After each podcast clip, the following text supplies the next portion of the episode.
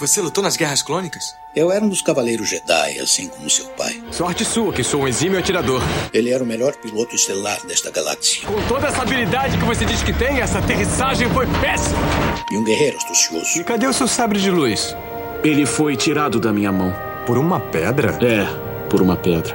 Deve estar por aqui em algum lugar. Que desculpa esfarrapada, hein? E era um bom amigo. Pode me ajudar aqui se quiser, tá, mestre? Eu não. Estou me divertindo muito. Por mais de mil gerações, os Cavaleiros Jedi foram os guardiães da paz e da justiça na Velha República. Nessa guerra, um perigo existe de perdermos quem somos. Antes da Era das Trevas, antes do Império. Forte você é com o lado sombrio, jovem, mas não tão forte. Tô com um pressentimento muito ruim. Os Jedi são todos tão inconsequentes. Só os melhores. Ah, mas se não é a mulher careca. Ah, mas se não é a nojentinha e insignificante mascote do Skywalker. Você está ouvindo CaminoCast do site castwars.com.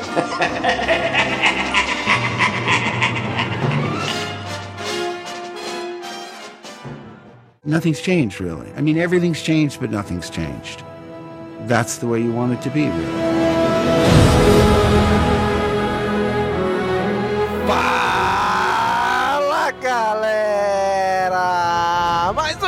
Caminocast começando! Aqui é Domingos e hoje o Daniel aqui com a gente. E aí, Daniel? Viu, viu, Jorge Lucas? Não é tão difícil fazer um filme bom do Star Wars. Aprende! Caraca, sacanagem!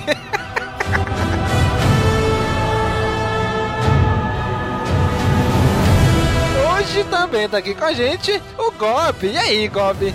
E aí, pessoal, eu só queria dizer uma coisa, hein? O rebelde não, o contrabandista.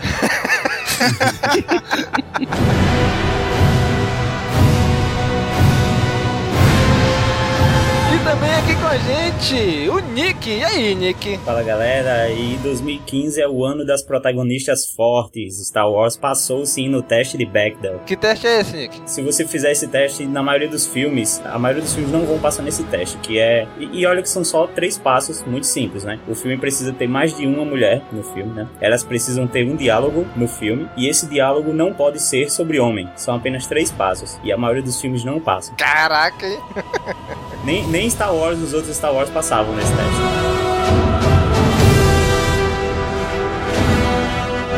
Muito bem, gente! Finalmente! Aleluia, senhor! Olha aí! Depois de três anos do anúncio, três longos anos de espera, vamos falar sobre o Despertar da Força! Tô realizando um sonho aqui. Um sonho de ter visto um filme bom de Star Wars no cinema e tá gravando um Caminocast de um filme bom do Star Wars, né?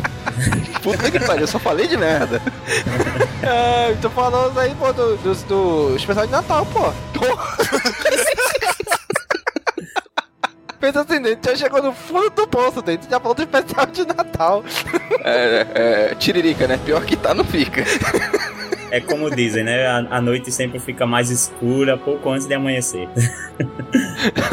Você teve que chegar no fundo do poço pra poder ver o céu, pra poder ver a luz e sair do poço.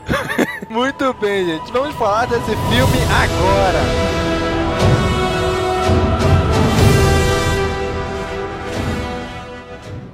Bom, pessoal, estamos aqui na fila para entrar antes, do, antes da sessão começar.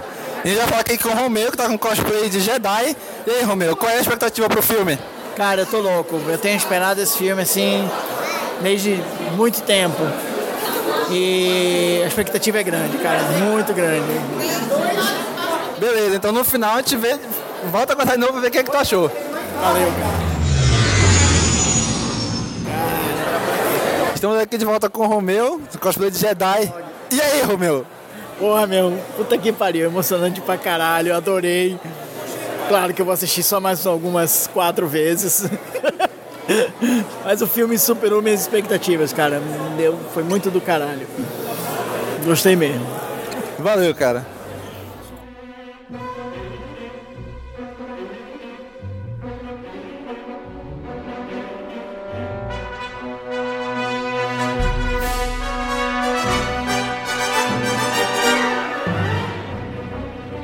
Muito bem, gente. Eu lembro, 30 de outubro de 2012 eu lembro como se fosse há três anos atrás que saiu o anúncio que a Disney comprou a Lucasfilm e que ia lançar uma nova trilogia de filmes. Chorei bastante. Até doido. Aquele dia foi inesquecível, cara. A internet explodiu naquele dia, né? Quase. E olha que a princípio eu achei que a notícia era ruim. Olha aí, hein? E hoje estou, estamos totalmente convencidos do contrário, né? Foi muito bom essa venda pra Disney. Eu me lembro desse dia que foi uma notícia de Star Wars que eu vi na internet que eu nunca mais tinha visto notícia notícia nenhuma de Star Wars na internet. Quando eu vi uma notícia assim, eu, nossa, eu vou dar uma sacada aqui, o que, que é isso? E foi logo essa bomba, né? Vamos ter aí uma nova trilogia de Star Wars. Eu lembro que foi mó, foi mó dificuldade achar um diretor, né? Ninguém queria, né? Ninguém queria assumir essa parada porque era, a responsabilidade era grande, né? O próprio JJ chegou a negar, né? Nem o próprio JJ queria, cara. e quem queria era recusado, né? Sim. Pois é, depois de muito tempo o JJ finalmente aceitou. Arrancaram ele lá de Star Trek, trouxeram ele pra cá pra Star Wars. Pro lado luminoso da força. Nossa, olha aí. Trocou, a, trocou de casaca bonita, hein? de, deixou Não, mas é uma lá. referência. Ele tava além da escuridão que foi o último Star Trek que ele fez e veio pro lado da luz. Veio agora despertar a força, né? Foi.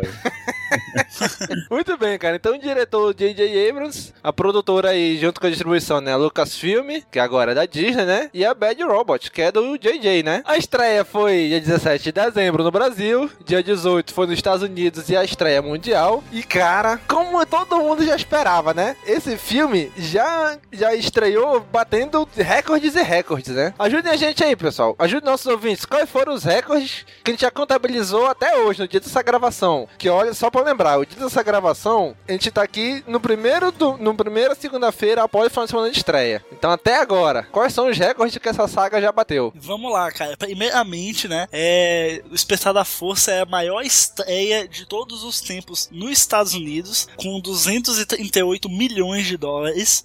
É a maior estreia de todos os tempos no mundo, com mais de 517 17 milhões de dólares, a maior pré-estreia numa quinta-feira, fazendo 57 milhões de dólares naquele dia, uh, a maior bilheteria numa sexta-feira, fazendo 120,5 milhões de dólares, a maior arrecadação por cinema numa estreia, que foi 57 mil dólares por cinema, o filme que atingiu mais rápido a marca de 100 milhões de dólares em apenas um dia, a maior estreia mundial de todos os tempos em IMAX, 48 milhões de dólares, a maior estreia doméstica de todos os tempos em IMAX, 30.1 milhões de dólares, a estreia com maior número de salas no mês de dezembro, 4.134 cinemas, e claro, com esses resultados, outros são só uma consequência lógica, que é a maior estreia de todos os tempos para um filme com censura de 13 anos, a maior estreia de todos os tempos durante o período de férias, maior dia de estreia no mês de dezembro e melhor fim de semana de estreia no mês de dezembro. Ou seja, né, pô, meu Deus, você tem nem o que falar aqui, né? Muitas emoções, cara. Caraca, hein? E só levando em conta que o filme não estreou na China, que é um grande mercado. O Jurassic Sim. World tinha muitos desses recordes, porque ele estreou nos Estados Unidos, no mundo e na China ao mesmo tempo, né? Que é, que é uma coisa atípica. O Star Wars Despertar da Força não, não estreou ainda na China e conseguiu, só com o mercado de fora da China, né? Internacional Estados Unidos, uh, passar o Jurassic World, cara. Que na China só em janeiro. E vocês viram uma arte, vocês viram uma arte que saiu no Twitter do, da equipe do Jurassic World. É, fez um dinossauro sim, colocando sim. uma medalha uma medalha no BB-8, dando os parabéns aí pela conquista. É, porque assim, eu lembro quando o Jurassic World saiu, que ele bateu Vingadores, eles é, é, homenagearam, a Marvel homenageou, né, eles também assim, né? Então voltaram agora aí, já que é tudo Disney, né? Marvel e, e Lucasfilm, voltaram aí a homenagem, né? Cara, amigo ouvinte, a gente convida você a fazer aqui uma experiência, né? Ouça lá o nosso Caminocast 68 de especulações sobre o Despertar da Força e depois vem ouvir esse, né? pra ver o que, que a gente acertou, o que, que a gente errou, qual foi a leseira que a gente falou.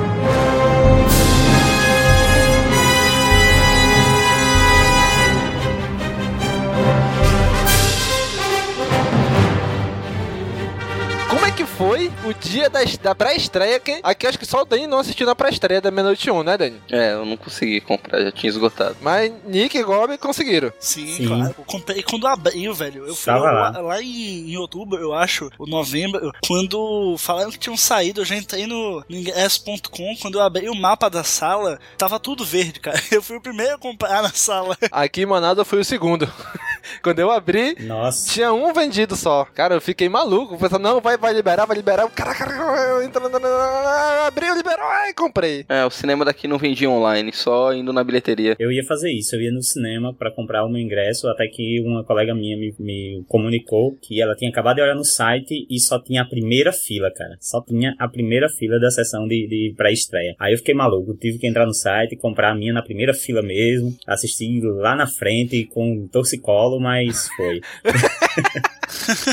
o problema é que o cinema só liberou a só liberou uma sala pela internet e eles não avisaram que tinham sim outras salas, só que elas só iam ser liberadas a partir do momento que fechasse essa sala. Então foi a estratégia deles de vender primeiro a sala VIP. cara, que absurdo. É, foi a estratégia deles de vender primeiro a sala VIP e depois vender, depois vender outras salas. Então a gente acabou vendendo, comprando o ingresso da sala VIP sem saber que iam ter outras salas, entendeu? Aí fiquei na primeira fila lá com o pescoço doendo, mas eu juro a você que não reclamei, não reclamei um momento sequer do meu pescoço. Mano, aqui foi fantástico, cara. Assim, pô, um dos, aqui tem dois cinemas principais. Um deles, cara, abriu cinco salas na pré-estreia. E lotaram as cinco salas. Foram mais de mil pessoas. Ah, a gente teve, teve, tive um contato com o, o gerente do cinema, né, que a gente organizou umas atividades lá com o Conselho Jedi. E daí, cara, ele falou que deu, assim, alguns dias antes do filme, é, é, uma, uma base de mil pessoas. E é, já tinham vendido 850, assim, sabe? É só uma questão de tempo mesmo. Então deu muita gente, enquanto isso o outro cinema só teve uma sala. Mas, cara, enfim, são, são seis salas, né, velho? É muita gente numa pré-estreia. E foi fantástico, cara. A gente fez um, um esquenta antes com a galera do, do Conselho Jedi, né? Todo mundo na pizzaria. Lá teve até reportagem ah, de uma filial da Record aqui. E, pô, foi, assim, foi, foi o dia perfeito pro fã Star Wars, sabe? Reunião com os amigos, debatendo sobre o filme. Depois cada um foi pra sua sala, curtiu, gritou, chorou. Mano, foi. Mano, ai ai, cara, sem nem o que falar, viu? Muitas emoções. Pois é, cara. Tá lembrando aí o Gob falando do Conselho Jedi Alagoas, né, Gob? Isso. Então aqui em Manaus, cara, também foi muito legal. A galera se juntou. O primeiro que saiu, o primeiro, único, saiu só em um shopping aqui de Manaus, a pré-estreia. E depois que foi aberto pros outros, né? Depois os outros abriram. Então a galera se concentrou primeiro nesse. Tanto que o Conselho Jedi Amazonas também se concentrou nele. E, cara, foi muito show de bola. A galera fantasiada antes. Todo mundo de vários cosplay. A galera se reunindo antes, batendo papo. Aí vocês, ao longo desse cast, vocês vão ouvir aí gravações de- que eu fiz da galera, expectativas antes do filme. E depois das expectativas com as mesmas pessoas, o que, que eles acharam do filme depois da sessão. Então eu gravei o antes e o depois. Então vocês já, tão, já ouviram aí o antes, né? Ou estão ouvindo durante o cast, não sei como é que eu coloquei. Mas vai ter o antes e o depois do pessoal aí, pra vocês verem o que, que eles acharam. E, cara, foi muito legal, cara. Sabe, essa sessão era pra gente, cara, era pros fãs. Isso era, acabou com um maluco ali, cara. Com vários sabre de luz, vários cosplay, foi muito show de bola aquilo ali. Cara, você falou aí de muitas pessoas fantasiadas. É, foi uma coisa que eu achei muito estranho aqui no começo da noite, porque eu fui nos dois shoppings daqui da minha cidade e eu não encontrei, assim, ninguém fantasiado. É, tava se aproximando umas 10 já, hora da noite, 11 horas da noite. E assim, todo mundo com camisa de Star Wars, mas não, não tinha ninguém fantasiado pra eu tirar foto. aí depois chegou um cara fantasiado perfeito de, de Darth Maul. E, e, assim, foi muito foda o cara. A gente tirou foto com ele. E pouco, poucos minutos depois chegou o, o dono da festa, que foi o Darth Vader. Cara, aí começou. Aí a festa foi incrível mesmo. Eles fizeram uma. Fizeram uma, uma batalha uma batalha lá entre Maul e Vader que foi demais, assim, todo mundo gravou e todo mundo fez fila pra tirar foto com, com Darth Vader. A gente só ficou mo- morrendo de pena do Vader porque a gente tava morrendo de calor. Imagina o cara fantasiado de Vader. Porra, esse cara, é. ele tava se sentindo lá em, em- Qual o nome do planeta agora? Eu vou dar uma de, de fã fraco agora. Qual o nome do planeta lá? De lava?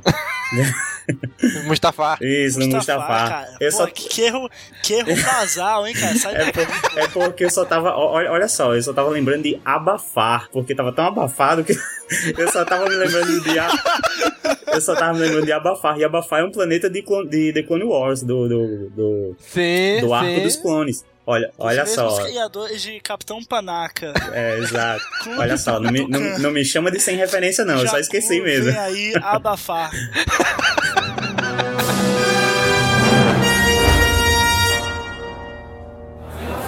A gente tá aqui com o Cleverson, que tá com cosplay de Clone Trooper. E aí, Cleverson, qual a expectativa pro filme? Cara, a expectativa é que tudo se acaba revelando, né, aos poucos. Nesse primeiro filme, a grande incógnita é o Luke, por onde anda, por onde será, por onde andou. E outra expectativa também é quem é esse vilão, de onde veio, por que, que ele tem o conhecimento da força, ele era um padawan, enfim, são vários mistérios. A expectativa é de tentar descobrir alguns todo, é, totalmente e outros parcialmente, para que a expectativa nos próximos filmes continue e que, e que a força continue. Beleza, então no final a gente conversa de novo e o que, é que tu achou. Beleza, vamos lá. Estamos aqui agora de volta com o Cleverson, que tá de Clone Trooper. E aí, Cleverson? Cara, é realmente fascinante. Foi realmente surpreendente. Forçou um pouco para mim a, a, parte dos caças, a, a, o Starkiller e tal. Me lembrou muito o 4, o negócio de vou entrar e tal, naquele rego, sei lá o que. Foi muito bom. Foi. Mas ainda falta muita coisa. O solo Han Solo infelizmente morreu, né? Assim como eu acredito que os outros vão morrer durante os filmes, porque no, na, na, na, saga anterior, né, nas três filmes anteriores, foram morrendo, né? Os, os personagens foram morrendo. Cara, e a expectativa só cresce para continuidade, né? O que mais surpreendeu agora foi essa parte da, da, da Rey chegar até o Luke, porque os sonhos dela, na verdade, eram ele guiando ela, né? De alguma forma, sei lá, era de tanto ela viver no deserto, parecia que ela sonhava com o oceano, mas era ele. Parece, me mostrou, assim, na minha opinião, mostrou ele guiando ela chegar até ele. E essa parte do sabre no final entregar para ele foi foda pra caralho. Valeu, cara. É isso aí.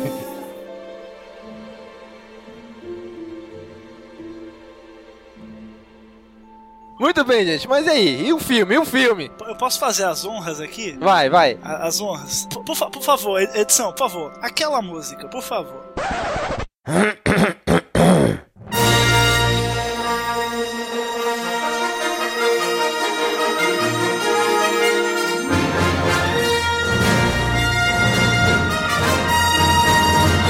Star Wars Episódio 7 O Despertar da Força. Luke Skywalker desapareceu. Em sua ausência, a tenebrosa Primeira Ordem ascendeu das cinzas do Império e não descansará até que Skywalker, o último Jedi, seja destruído.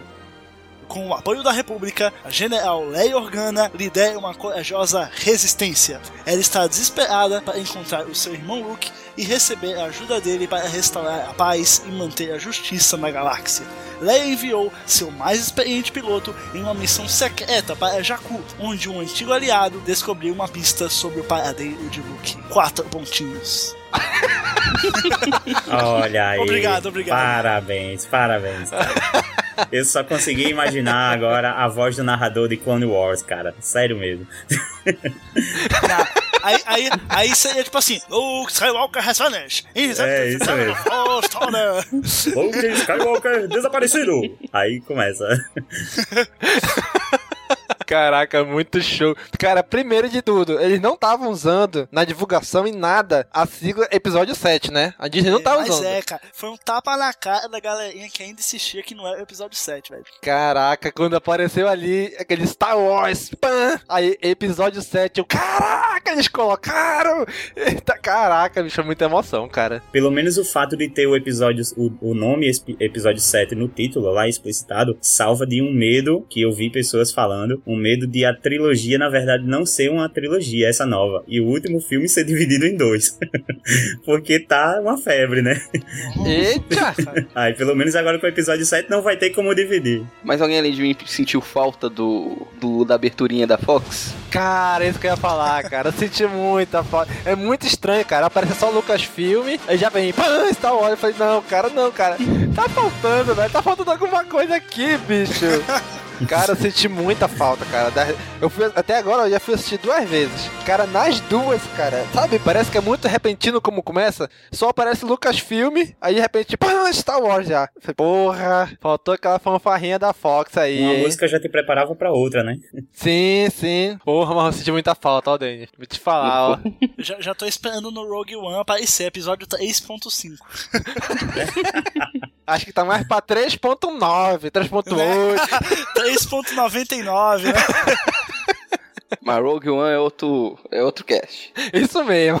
cara, quando subiu aquelas letrinhas, cara. Aba aí abaixa, como sempre, né? Abaixa a câmera pro planeta. E caraca, começou o reboot do episódio 4. Destrói, cara. Mano, planetão, tudo escuro. E eu pensei, só vem, só vem aquele, aquele triângulo tapando o planeta, sabe? Vai aumentando aquela porra. Meu Deus do céu, eu comecei a chorar dali, velho. Não teve pra onde ir. Achei que tinha Na sido verdade, na eu música. comecei quando começou a subir as letrinhas. É, isso, é, começou a música, cara. Tava tremendo já. Eu nem chorei, eu só fiquei me tremendo. Cara, eu também não chorei não, bicho. Mas eu fiquei muito emocionado, cara. Até Eu chorei doido. como um ninja silencioso na posição fetal. Eu dei gritinhos, Zé. Mas e aí? Aí começa ali, sobrevoando ali Jakku, né? Primeiro, é Jakku, não é Jacan, né, Dani? É, ficou Jacu mesmo. Não Pois sei é. do dublado, que eu vi legendado. Não, Foi, dublado Jakku, foi Jakku, Jakku, Jakku. Que legal, pô. Abraçaram o Jacu. Pô, que legal, eu não sei, né?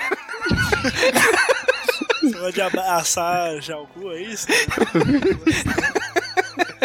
Não é comigo não, isso aí. Vocês estão muito, vocês estão muito sensíveis com essa palavra. Ah, tinha o Conde do Cu, virou o Conde do Cã. É o mínimo que se esperava, né? Pois é, cara, mas cara. é- é- foi muito emocionante, cara. Tu vê aquilo aí começando de novo. Sabe, 10 anos que eu não fazia isso. Ir no cinema pra assistir Star Wars. E começa daquele jeito, cara. Cara, foi muito show de bola. Olha aí, a gente começa indo pra Jakku. Quem diabos é aquele padre do exorcista ali? Pra mim, quando eu bati o olho, eu achei a cara do Obi-Wan. Sim, No, demais, no cara. episódio 4. Lembrou muito o Alec Guinness ali, cara. A cara do, do Obi-Wan. Se fizesse um remake, assim, um remake mesmo do episódio 4, podia chamar esse cara aí pra ser o Obi-Wan. Tá Remake mesmo, né? um remake mesmo, né? Porque esse aqui, ele, né? esse aqui deu umas mudadas. né?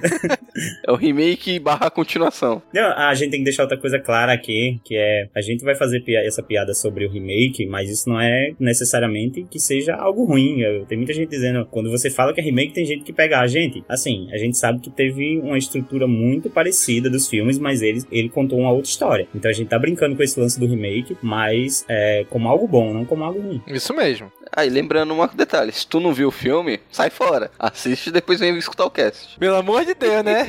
Só, acho que você vai entender, mas, ó, spoiler, hein, gente? Vai ter spoiler, hein? Spoiler liberado pra esse filme, hein? Aí talvez tenha até spoiler do episódio 8, hein? Nossa. O dele tá com as informações aí do Cassino que nem eu tô sabendo, olha aí. Olha aí, hein? Quiçá do episódio 9, hein? Ô, louco. Dos dois, episódio 9. Do parte 1 e parte 2. Caraca. Sim, então a gente começa aí com a, a- acho que a primeira cena que a gente já identifica que veio lá dos trailers é da os Stormtroopers dentro da, da nave, né, que tá descendo em Jakku. A primeira cena do trailer que a gente identificou foi ali, né? Isso. Tem o Stormtrooper baixinho. Isso. Cara, aí tá ali o BB-8 olhando, vê os caras chegando, corre pra avisar o Paul Dameron e que tá conversando com aquele cara ali que a gente não sabe quem é. E acaba o filme e a gente continua sem saber quem é. O nome dele é Lor Santeca. Diz que ele, de acordo com o livro The Art of.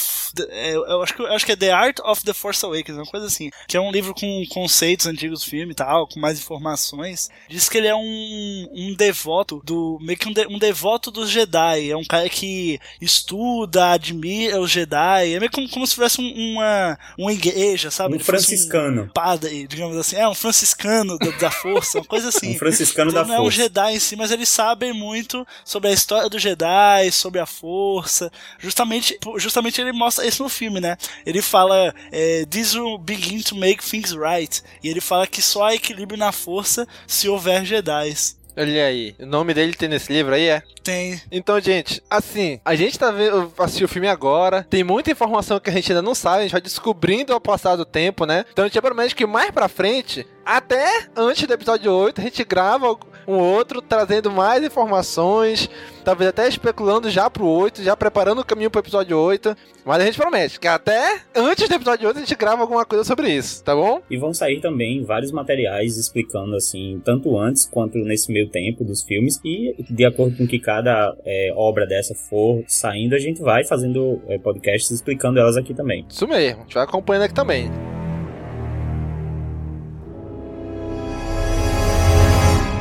Cara, e ele tá ali, ele pega o mapa do Luke, entrega pro Paul, e o Paul vai fugir no X-Wing, e o X-Wing dele, não, ele, os Stormtroopers atiram pra ele não subir, né? Então ele volta, aqui começa aquilo que a gente falou, as referências, né?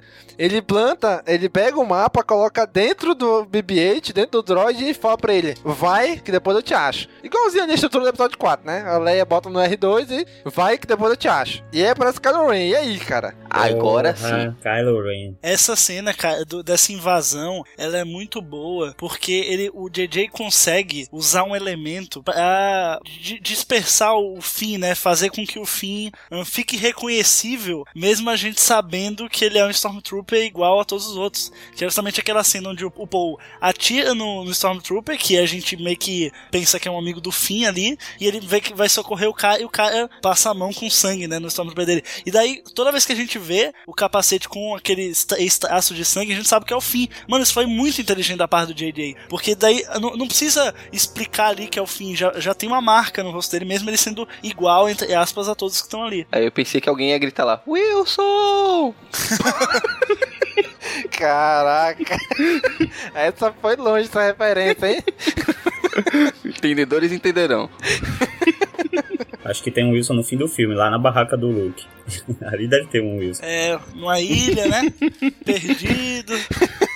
Com uma, uma barba, Pois é, né? Se conecta, cara. It rhymes, it rhymes.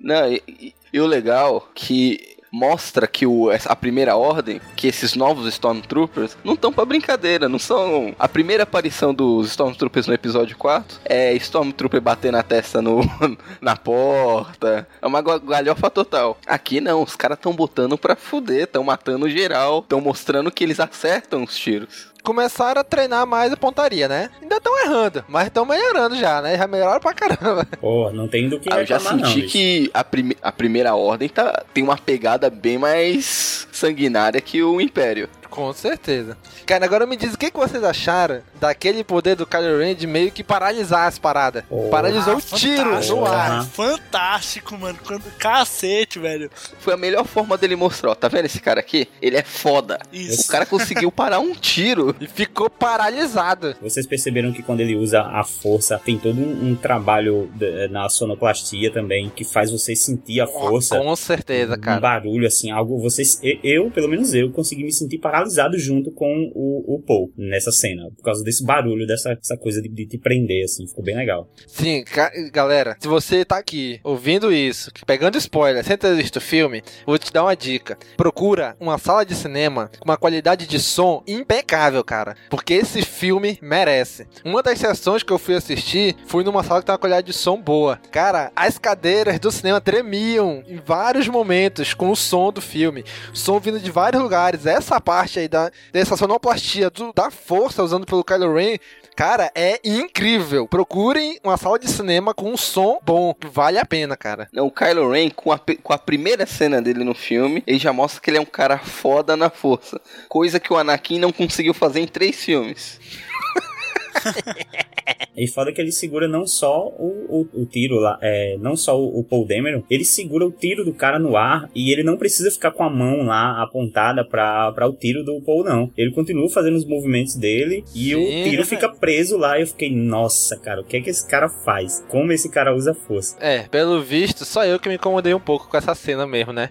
Nada, adorei, cara. que é isso. Essa cena mostra já que ele que o uso dele, que a, assim, a intimidade dele com a força é diferente cara. Ele, ele usa. É, é de uma forma mais bruta, mas é muito poderoso, cara, a, a força nele. Eu achei que isso já, já deixou bem claro que ele trabalha muito com a força. Pois é, porque assim, beleza, é um poder novo que a gente nunca tinha visto. Beleza, ok, gostei, bacana. Só que, cara, o que me incomodou foi o fato dele parou o negócio ali, porra, beleza, eu vou ali tomar uma água, vou matar um caboclo aqui, dar uma sabreada no outro cara ali e deixa o tiro lá, depois a gente solta o tiro. Não, mano, porque ele é foda, velho, ué. Ai, cara. Não sei, isso me incomodou um pouco, cara. Se ele, beleza, ele não tá, ele não pode, ele pode não tá com a mão estendida, mas se ele tivesse tipo assim, se concentrando naquele ponto ali, porra, beleza. Mas não, ele deixa lá o tiro, fala com Mas aqui. ele tava concentrado, pô. Não, ele tava de cara. máscara e tu não viu. Que nada. Ele tá falando fala com um, fala com outro, olha, olha pro fim, vira de costas, dá uma passeada, mata o velho. Aí quando ele vai sair, aí o tiro vai, pá! Mas isso cena é pra mostrar quanto ele é poderoso e quanto ele consegue manipular a força. Não, eu sei, eu entendi tudo isso, mas mesmo assim me incomodou ainda um pouco. Na trilogia clássica, o que o, que o Darth Vader fazia pra mostrar que ele era foda? Era os dedinhos pra esganar as pessoas. Caraca, bicho. Mas enfim, né? Mas aí continua a cena e o Paul é preso. Ele fala pro, pro BB-8, né? Olha, pega o rumo, acha algum lugar que depois volta pra te buscar, né? Outra coisa sobre o Paul Dameron é que a gente fica. A, a gente, nessa mesma cena, a gente é introduzido a personalidade do Paul Dameron, né? Porque ele fica ali de, é, cara a cara com o, o Kylo Ren e aqui fica aquele silêncio e ele já solta uma piada pro cara, né? E aí, quem vai falar primeiro? É você ou sou eu? Nossa, cara, isso deu, assim, deu a medalha de Han Solo pro cara. O filme todo, velho. O filme todo tem, tem toques de humor muito legais, cara. Não- Você vê que não é aquele humor escrachado da, da Marvel, às vezes, sabe? É uma coisa assim, um pouquinho aqui, um pouquinho ali, mas, cara, é, é muito engraçado. Agora vocês param pra pensar. O, o Wagner Moura foi sondado pra fazer esse papel. Nossa, Imagina ele no lugar. Sério? Do Paul Dameron? O Paul Dameron. Ele, Caraca. a Disney queria um ator latino pra fazer o Paul Dameron. O Wagner Moura chegou a ser sondado. Caraca, imagina, hein? Capitão Nascimento ali. Ele ia virar Tira, tira essa máscara que tu não é caveira, Kylo Ren. É moleque. Tá moleque, seu Kylo Ren, tá moleque. Não é à Caraca. toa que o ator que faz o Paul é um ator latino. É, co- é costarriquenho ele? É, não, Guatemalteco. é Guatemalteco. É, é guatemateca. É, eu só consegui, eu- eu- quando, quando falou do, do Wagner Moura, eu só consegui associar, assim, a primeira coisa que eu pensei foi aquele personagem dele em Elysium. Aí pronto, eu já comecei a imaginar aquele bem, bem, cari, bem caricato, assim. Ah, não, já imaginei ele virando pro Kylo Ren. La plata ou lo plumo.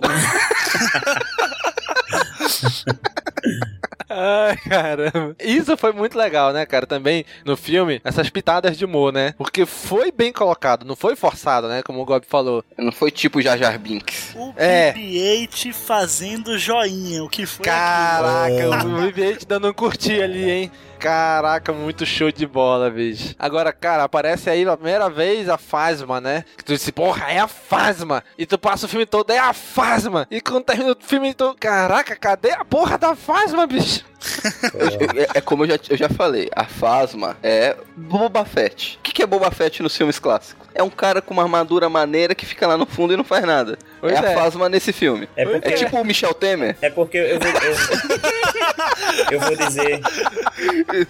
Eu vou revelar a verdade aqui sobre, sobre o Boba Fett. Vocês, vocês, vocês vão ficar sabendo aqui o porquê de Boba Fett aparecer pouco, que Lá é o mesmo motivo da fase. É porque teve tanta coisa Ah, legal, ah. tanta coisa legal que o cara fez, que o filme teria que ser sobre, o- só sobre o cara. Então tiveram que retirar todas as cenas e deixar só um pouquinho aqui, um pouquinho ali, porque vai ter o filme do cara. Você entendeu?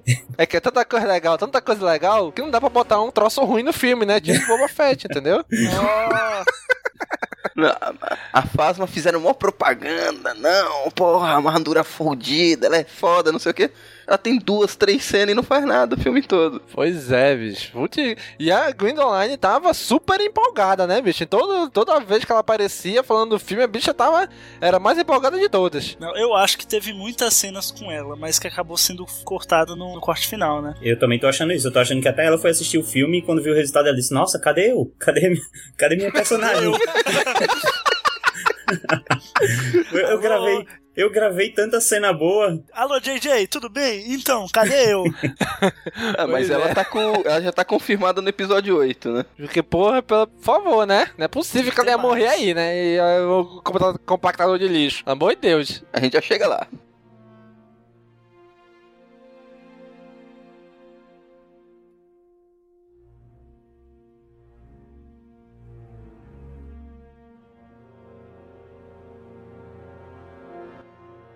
Bom, aí o Finn é levado pra, pro, pro Destroyer e, cara, lá aparece mais ou menos como funciona a Primeira Ordem, né? A Phasma ali, ela é capitã daquela divisão ali e tem todo um protocolo que não pode ser quebrado, né? Tanto que o Finn tira o capacete e ela vai lá e repreende ele, né? E, cara, é legal que eles mostram ali uma parada parecida até mesmo com os Jedi. Os Jedi, eles pegavam as crianças se tiver forças ainda bebê, né? É, mas porra, eles não sequestravam, né?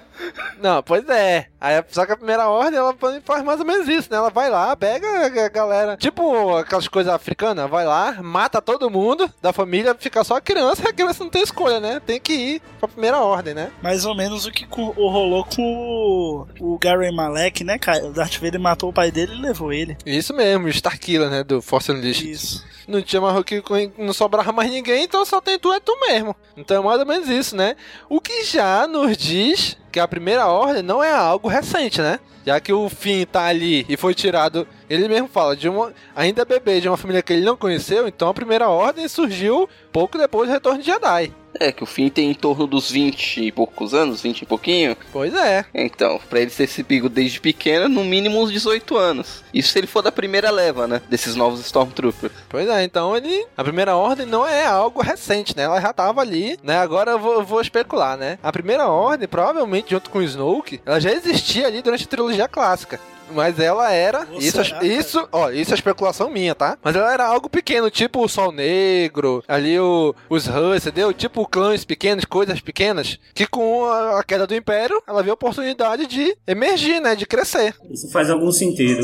Faz algum É, sentido. cara, po- pode ser que sim, viu? Porque como tem, como tem na, no- na novelização do The Force Awakens, o Snoke fala que viu o, o Império ascender e o Império cair. Então, né? Vai que já existia um pouquinho de primeira ordem lá atrás e a gente não sabia. Pois é, ali no background, ali em algum sistema da ordem exterior, algum sistema isolado assim, né? E com a queda do Império eles, opa, é agora a nossa vez, né? Agora vemos a beleza do filme. Daisy Ridley. Tá todo mundo apaixonado, né? Todo mundo já esqueceu a Natalie Portman, agora é Daisy Ridley. O, o lance da Padmé é porque a gente fala da, é, da, da Natalie Portman mais do que da Padmé. Já aqui não, aqui a gente tem uma boa atriz e uma boa personagem também, né? No caso da, da, da Padmé, no caso da Padmé a gente tem uma boa atriz, mas que a gente não viu isso na, na tela, né? Não, não viu tantos bons momentos assim, como a gente tem da Ray. Aquela cena que ela coloca o, o capacete do- de rebelde, de piloto rebelde. E ela fica tá comendo ali e tal, se sentindo mal, né? Pô, eu tô me sentindo aqui a pilota rebelde, não sei o quê. E ela ouve o BB-8, cara, ela levanta assim, o capacete fica meio torto. Cara, ela é muito fofinha, cara. Cara, eu vou te dizer, cara. Essa menina, ela atuou de maneira formidável, cara, nesse filme. Foi incrível, brother. Ah, os, todo- todos os atores, ninguém atuou mal ali nesse filme. Alguém pirou quando viu o AT AT? Porra, demais, cara. É muito foda. Cara, eu me lembrei da, da galera aí do Nordeste, sabe quando? Quando vai fazer aquele esquibunda lá. Sim. Mano, sim, velho. Cara, Quando na hora- ela aceitou o negócio e começou a descer do, da, da nave, né, do Star Destroyer derrubado. E ela de- começou a descer na zona. Velho, foi a primeira coisa que eu falei. Velho, é o esquibunda. Os meus amigos começaram a rir tudo na festa, cara. Na hora, ó, imagina pra gente que é daqui de Natal, na hora que ela desceu a- a- o morro, eu falei Genipabu, praia de Genipabu, todo mundo começou a rir também. É exatamente Caraca, assim, é cara. mesmo. Morrinho e você descendo Caraca, é negócio. verdade, é verdade. Pô, eu disse na hora, cara. Me lembrou na hora, Genipabu. Genipabu é pra Jacu. Ai, caraca. Mas é isso mesmo, cara. Lembrei na hora mesmo aí do esquibunda. Porra, mas que cena linda, né, cara? Fora que ela, ela tá ali, né, cara? Ela gravou aquilo. Ela sentiu aquela areia, né? E isso faz com que a gente sinta também. É diferente de ela tá descendo num pano verde, né? Cara, aí ela vai entregar aquele negócio lá para aquele alienígena lá, né? Que ela vai trocar por comida. Lá pro Simon Pegg. Isso, é o Simon Pegg ali, né? Um Carblat. Cara, eu queria muito, cara, aquele pão dela, ó. Muito, Pô, caraca! Você mistura o bagulhinho na água, já sai um brownie, velho. Que maravilha. Olha aí, melhor coisa do mundo. Eu queria muito aquela tecnologia ali. e, olha, e olha que eles são os fudidos da galáxia, viu? Ainda comem bem daquele jeito. Eles têm um panetone. É, pô. um panetone só massa. Você não entendeu o esquema. O pozinho deve ter adoidado. O que deve faltar é água para misturar.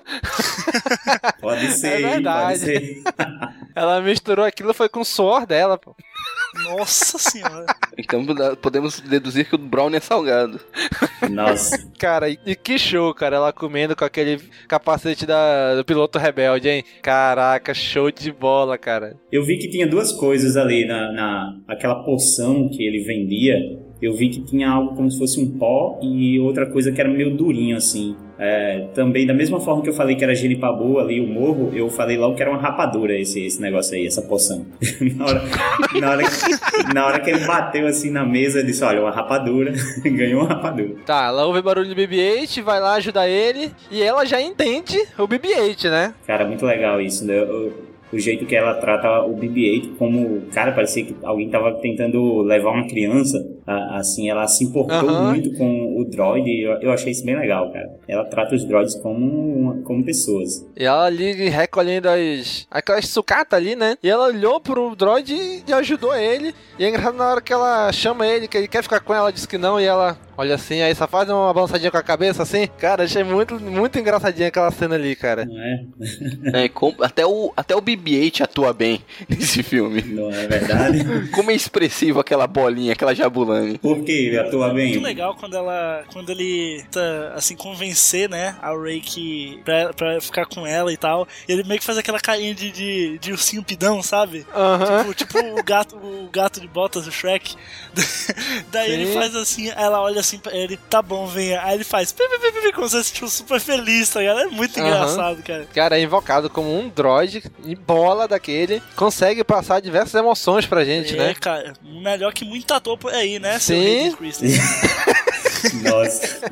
tipo, ele fica triste quando ele pensa que o Paul morreu. Ele abaixa assim a cabeça e sai devagarzinho. Ou ele tentando acordar o R2. Ou ele fazendo aquele ok assim pro, pro Boyega. Isso é um lá. ícone, um ícone essa cena. Cara, muito show de bola, cara. Esse robô ele consegue passar muita emoção pra gente. Mesmo sendo só um robô. E aí, que mais? A Ray tá ali na sombra de um AT-AT. Lindíssimo. Salva o BB-8. Aí corta pra o, o, o Paul Dameron, né? Sendo levado lá na, na nave do, do, do da Primeira Ordem. E mostra o, o fim meio abalado, né? Com o que aconteceu lá em Jakku. Dá pra ver que ele tá bastante abalado, ele tira o capacete e, e fica pensando no que. Foi como o Daniel disse, né? Realmente a primeira ordem é, é muito mais pesada com relação a, a, a, ao que era o Império. Eles, quando a Capitão Phasma aparece e pergunta lá pro Kylo, ele manda matar todo mundo, cara. Manda, manda descer o laser lá no, no pessoal da vila. E o, a gente viu que o Finn ele não quis compactuar com isso, né? Ele não, ele não atirou em ninguém.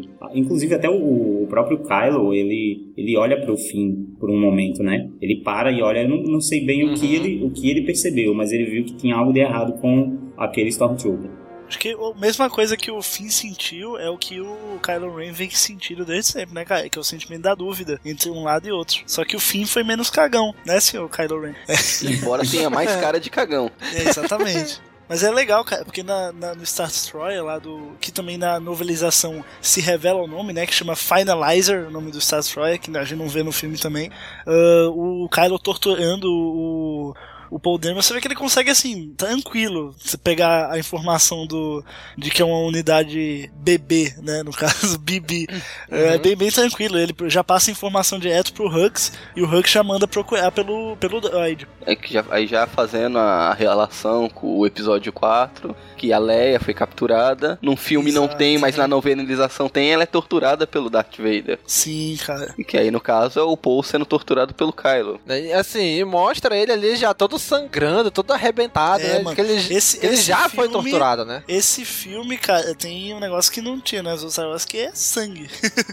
Mostra Pois diversas é. vezes sangue. E tem uma outra ligação também que é o lance do, do droid, né? É, tipo, esse é o droid que você procura, né? Eu acho, eu acho legal também essa ligação da- com o episódio 4. Sim, isso mesmo. E, cara, é muito legal tu ver que, assim, ele não mostra a tortura, mas tu vê que ele foi torturado. A Leia, no episódio 4, tu não sabe que ela foi torturada. Tu não vê ela sendo torturada. Tu não vê ela, ela assim, al- algo nela que foi torturada, né? Ela tá sempre limpinha, tá sempre ali de boa. No, no Paul, não. Tu vê ele sangrando, ele ruim.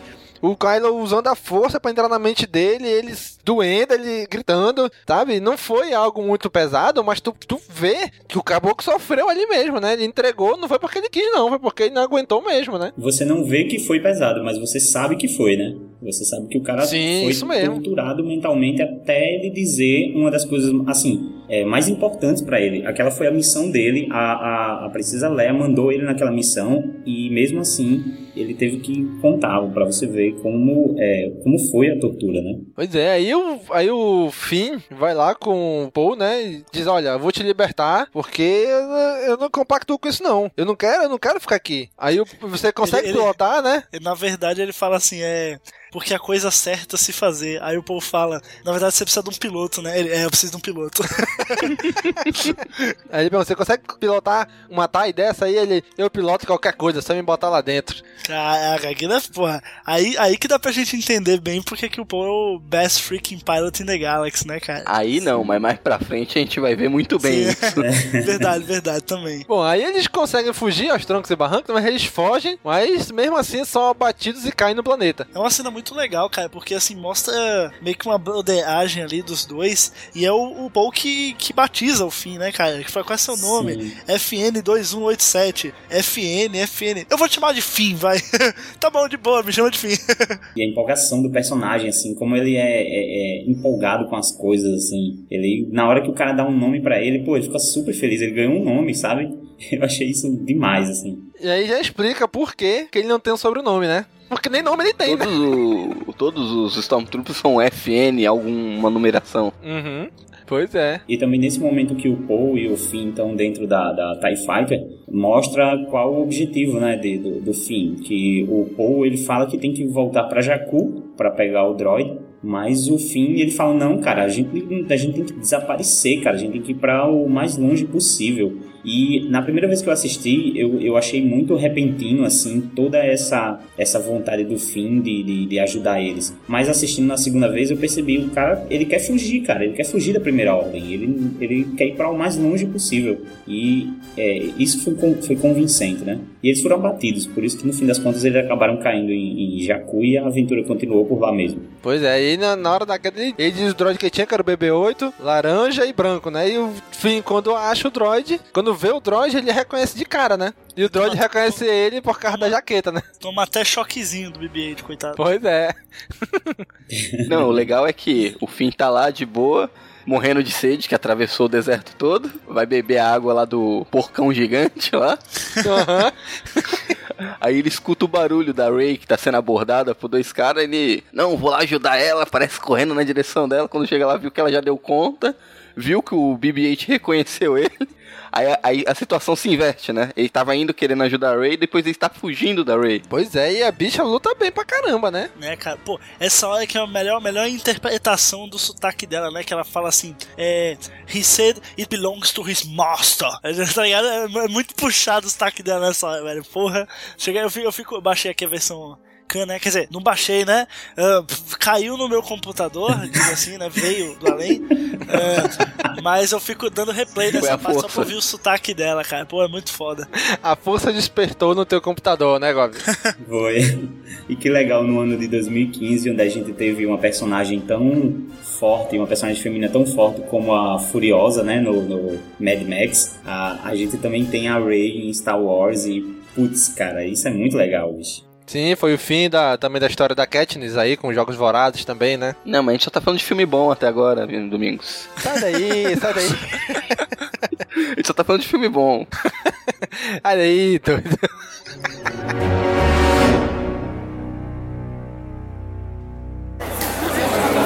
Bom, estamos aqui com a Vanessa, presidente do Conselho da Amazonas. E aí, Vanessa, qual a expectativa agora antes de entrar pro filme? Bom, é, eu tô com uma expectativa de que esse filme vai ser incrível e eu tenho certeza que eu não vou me decepcionar quando eu sair da sala de cinema. Muito bem, Vanessa. Então, no final, a gente volta a conversar de novo pra ver o que, é que tu achou. Tá, beleza, então. Bom, gente, o filme terminou. Estamos aqui com a Vanessa de novo, a presidente do conselho. E aí, Vanessa, o filme? Bom, é. Legal, mas só que eu achei forçado demais, muito forçado, forçado demasiadamente. É, a Ray apenas sentir a força e já ser a fodona com o sabre de luz. Eu achei forçado demais, eu acho que o JJ, a Disney pecou né, nessa parte, mas no resto eu acho que, que foi bom sim.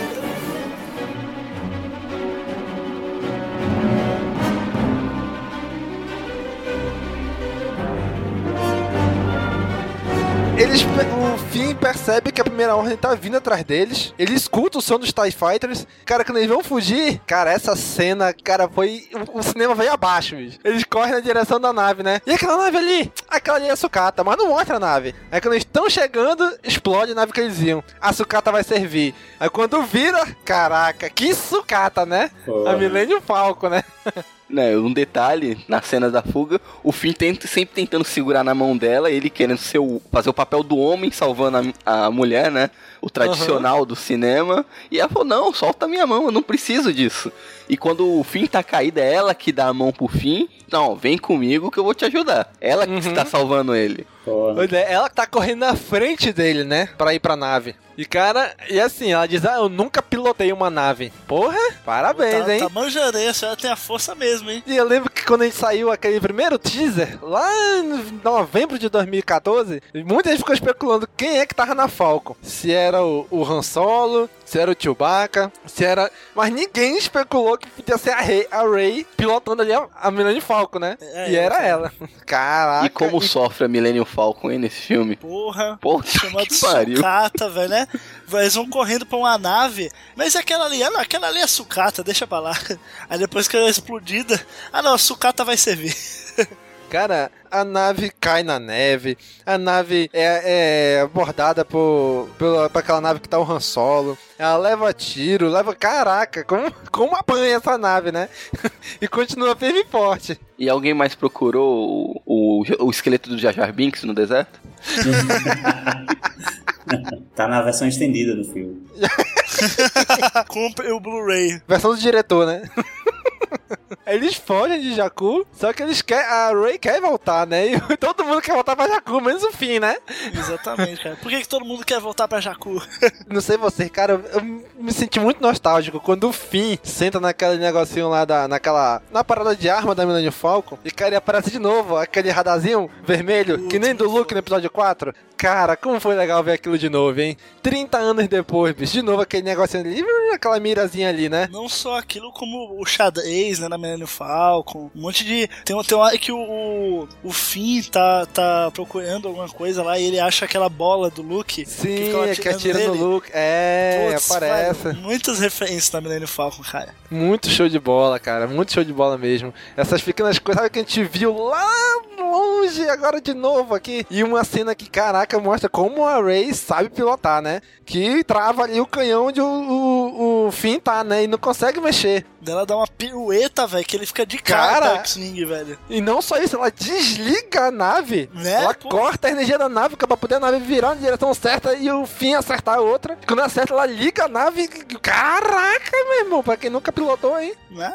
Tá bem demais. Nossa, agora, agora, agora que eu tô lembrando dessas cenas, é, ela realmente diz que nunca pilotou a nave. Sim, ela diz que ela nunca pilotou. Nossa, cara, eu, eu realmente não tô lembrando dela dizer isso, mas se for, cara, eu acho que nós temos um problema. Porque, cara, ela pilota muito bem, ela faz manobras incríveis, ela tem umas sacadas muito boas de, de como fazer com a Millennium Falcon. E, tipo, se ela nunca tiver pilotado uma nave sequer, ela tem que ter alguma experiência com isso. É a força, cara. Ela é a Chosen One. É, Caraca, é a nova Chosen One mesmo. A experiência dela é naquele picolé dela lá, pô. Eu prefiro achar que eu prefiro achar que a Millennium Falcon é uma nave com consciência. a força é forte na Millennium. É, a Millennium Falcon tem a força, né? Como já chegamos à conclusão que o R2 também tem, então a Millennium também tem. e cara, eles saem do planeta, uma nave captura eles. Cara, e quem entra ali, cara? Putz, grilo, Han Solo com Chewie, cara. E aí vem a frase do, do, final de segundo teaser, né? Cara, muito show de bola, cara. Que foi totalmente cagada na, na dublagem, né? Virou, virou, pelo menos eu vi nos trailers, virou Chewie, chegamos. No filme virou voltamos. Nossa, que merda, cara. Mano, Pô, estamos em casa, velho. Estamos em casa. Não é tão difícil assim, velho. Não, cara, presta atenção. Ele fala o quê? We are home. É, mano. Estamos em casa é uma frase muito grande, pô. Não vai casar com a boca dele, pô. Tem que ser uma frase menor mesmo. Entendeu? É por isso, pô. Esse bicho é... Eu acho que funcionou bem. Ele podia falar, nosso lar. Porra, nosso lar não, né, cara? Nosso lar. é, por isso que o Chico Xavier. Aí descobriu o Chico Xavier que é a força. Caraca, nosso lar não, é pô, é pô, ia ser foda. Puta que pariu. Não, pô, tio, e voltamos. Voltamos, pô, voltamos pra Falco. Ficou show de bola na dublagem. Eu também achei, funcionou na, du na dublagem. Eu assisti dublado e legendado, assim. Claro que se você vai assistir legendado, você vai ver a obra original. Se você vai assistir dublado, é uma adaptação. E eu achei que foi uma boa adaptação. É o que, é o que coube ali, naquele momento, e, e acho que não perdeu tanto, não. Mas, cara, já dá pistas do que vai acontecer e a gente não percebe na primeira vez. A Ray pilota muito bem a Falcon.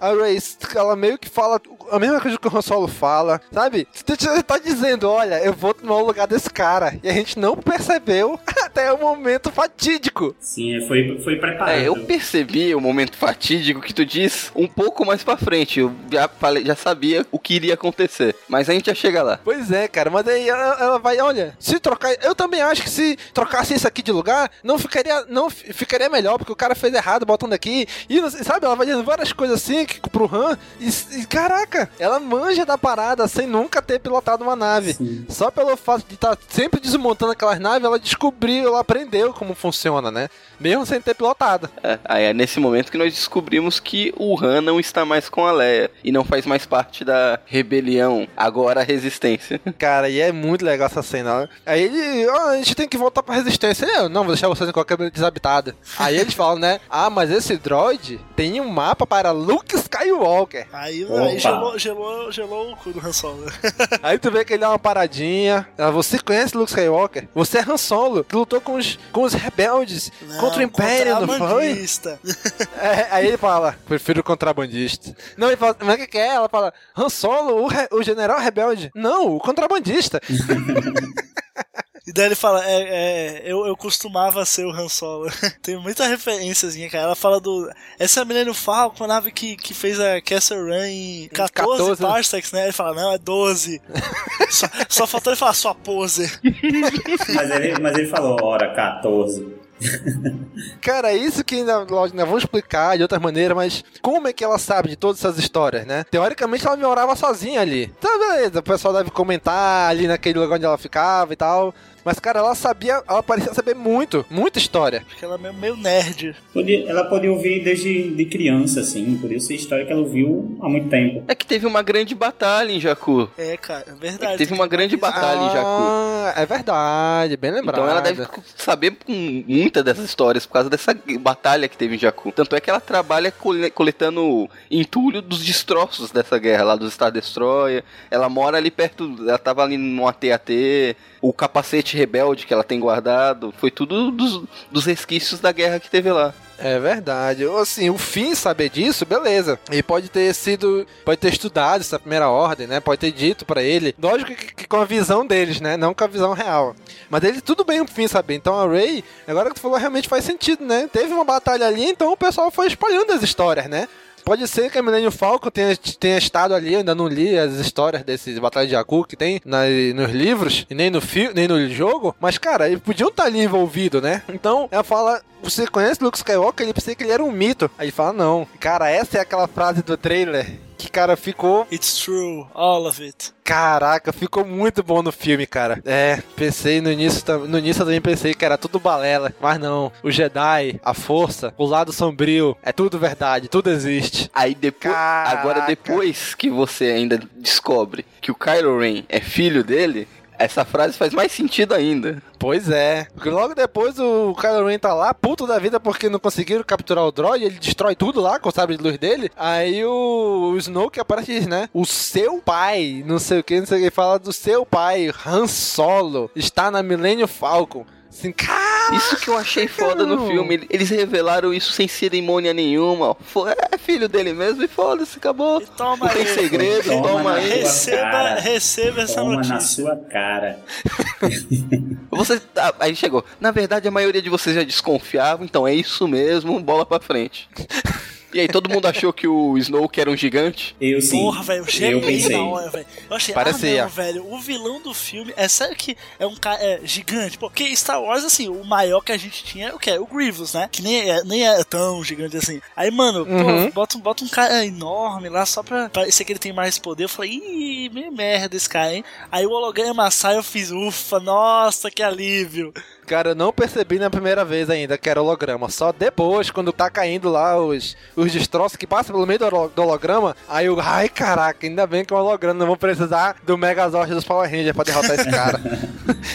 Eu também achei que ele era um gigante na primeira vez, mas eu fiquei bastante satisfeito com a, a aparência do Snoke, que eu sempre deixei claro que era um problema pra mim as, as concept arts que tinham saído até hoje do Snoke, que mostrava ele como alguma lagartixa, algum jacaré, alguma coisa do tipo. E depois, e eu gostei muito porque eu tinha visto poucos dias antes da, da estreia do filme, eu tinha visto uma concept art que mostrava ele ser daquela forma e eu fiquei assim, torcendo que ele fosse assim. Eu disse, nossa, essa tem que ser a aparência do cara. Aí quando chega lá, me chega um cara gigante, monstruoso. Eu vou achar, eu vou dizer que eu não achei ruim ele, eu achar que ele era gigante, eu, eu achei algo assim, novo, né? Eu disse, nossa, cara, o cara é um monstro gigante. Mas depois que eu descobri que era um holograma, eu fiquei pensando, e se na verdade ele é um troço bem pequenininho que gosta de se projetar como algo muito grande, né? Vai que Já ele é... sei, Olha é um aí. midi-chlorian. Não, vai que ele é... um- não, não, aí é demais. Mas se ele fosse de alguma raça, alguma raça bem menor assim, mas que ele tivesse tanto poder que, mas ele gostasse de se projetar dessa forma como algo grande, já que ele tá, ele é o supremo líder. Até o nome dele tem isso, é o supremo líder Snoke. Ele gosta de se, de se é, apresentar dessa forma. Só seria algo ruim porque, se eu não me engano, eu não cheguei a ler o, o livro Provação, mas ouvi o Caminocast sobre Provação e alguém falou que os vilões são seres pequenininhos e todo mundo odiou eles, né? Então todo mundo ia fazer referência. ia ser uma droga. Não, bicho, Não, cara, não, não, não esquece, esquece. esquece, esquece, esquece provação. O que esquece mais me chamou a atenção no Snoke é que ele tem a cara toda estourada. Sim. Tem uma cicatriz, uma- um lado é mais amassado, parece que ele tomou um cacete de alguém. Alguém deu uma surra nesse cara, né? É, quem será que foi, né? Palpatine. Ou se ele for um personagem pequeno, às vezes é, é, não tomou uma surra. Se ele for, se ele for mesmo um personagem pequeno, às vezes ele só caiu ou alguém pisou nele. Nossa. Ele caiu. Ainda acho que Smoke é o Plagueis e que aquele corte foi culpa do Palpatine. Lá vem esse cara. Cara, eu bicho, acredito. Que Plagueis, Eu meu. acredito que seja algo dessa Faz forma sentido, também, bicho. completamente. Eu acredito, cara. Eu acredito. Não, mas sabe qual é a referência que eu vi? A referência é justamente aquela cena do episódio 5 que o Darth Vader vai falar com o Imperador e aparece o holograma gigante do Imperador. Imagina pra galera daquela época. Nunca vi Imperador. Primeira vez o Imperador aparece no holograma, o Imperador gigante. Porra, esse cara é um gigante. E chega no episódio 6, não. É mais baixo que o Vader, né? E não é a mesma vovozinha que eles usaram. Pois é. Então, pode ser isso também, né? A gente vê o Snoke gigante, mas na verdade ele é um cara normal, tamanho normal, tá? Só o holograma que é grande, né? Não, que ele é um gigante, eu acho que foi só pra dar aquele impacto, aquela impressão. A partir do momento que a gente percebe que é um holograma, eu acho que ele né, fica, fica, eu acho que claro, pré-definido que ele não deve ter uma estatura normal e ali é só o holograma Eu que é gigantesco. Uhum. Mas que, assim como o Gobi falou, eu concordo, eu tô aceitando bem essa teoria. que ele é o Plagueis. E essa cara toda arrebentada dele é, foi o Palpatine, que ele falou que matou o próprio mestre. Boa. Parece que ele não fez o serviço tão bem assim. E durante a trilogia clássica, ele estar- estaria se recuperando desses ferimentos que ele deve ter sofrido. Eu espero de verdade que não seja isso, que vocês tudo tão errado. Eu espero mesmo. Nossa, eu tô achando, eu acho tão Cara, legal a não- teoria que, porra, eu, eu passei a gostar dessa teoria, Sim. bastante. Já, já pode fazer o jabá, não? Vai, vai, vai. Então, se, se você quiser mais, saber mais sobre a teoria Snoke Plagueis, clique no link que está aí na descrição do cast. Muito obrigado. Ô, Domingos.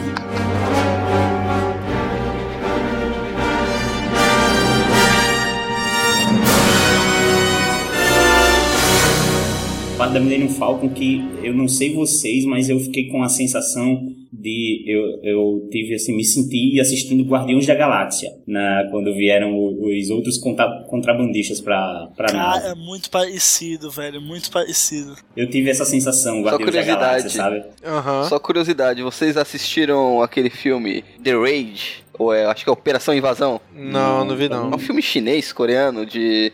Falam que é o Tropa de Elite. Sim, os, ato- os atores são os mesmos do The Raid, né? Exatamente, aqueles, aqueles é, Aqueles orientais, é, aqueles japa lá, são os atores principais desse, dessa série de filme, né, dos dois filmes, Operação Invasão 1 e 2. É, não cheguei a ver não. Olha aí. É só curiosidade, que eles não fazem porra nenhuma no filme. Mas, pois cara, essa é uma, é uma das cenas que eu mais curti no filme, cara. Putz, velho. Achei muito, muito aventurão, assim, tá ligado? Eu, me deu aquele clima de, de Guardiões mesmo da Galáxia. Se bem que Guardiões já, já traz coisas de Star Wars, mas a gente vê aqui Star Wars buscando dele também. Porra, muito bom. E alguém pegou a referência do Indiana Jones? Sim, da bola vindo rolando, né? E o- É, o monstro com uma bola monstro rolando atrás rolando lá. Sim. E o Harrison Ford correndo. Quando você falou. Correndo igual um velho, né, velho? Porque ele não co- consegue correr mais, ele, ele pula só. Quando você falou da bola, eu achei que era naquela parte que ele fala sai bola pro BB-8. sai bola. Cara, agora eu fico imaginando como que o Peter Mayhew corre ainda. Ele anda de bengala, cara. Como que ele tá dentro do Eu, Chewbacca? eu né? acho que é fake, hein? Acho que o nome tá lá só pra agradar os fãs, mas dentro mesmo é oito caras. Não, Eu vocês, também vocês acho. não sabem de nada. Nessa parte, nessa parte aí quem dirigiu foi o Jorge Lucas e é efeito especial, cara. Ah, então tá explicado.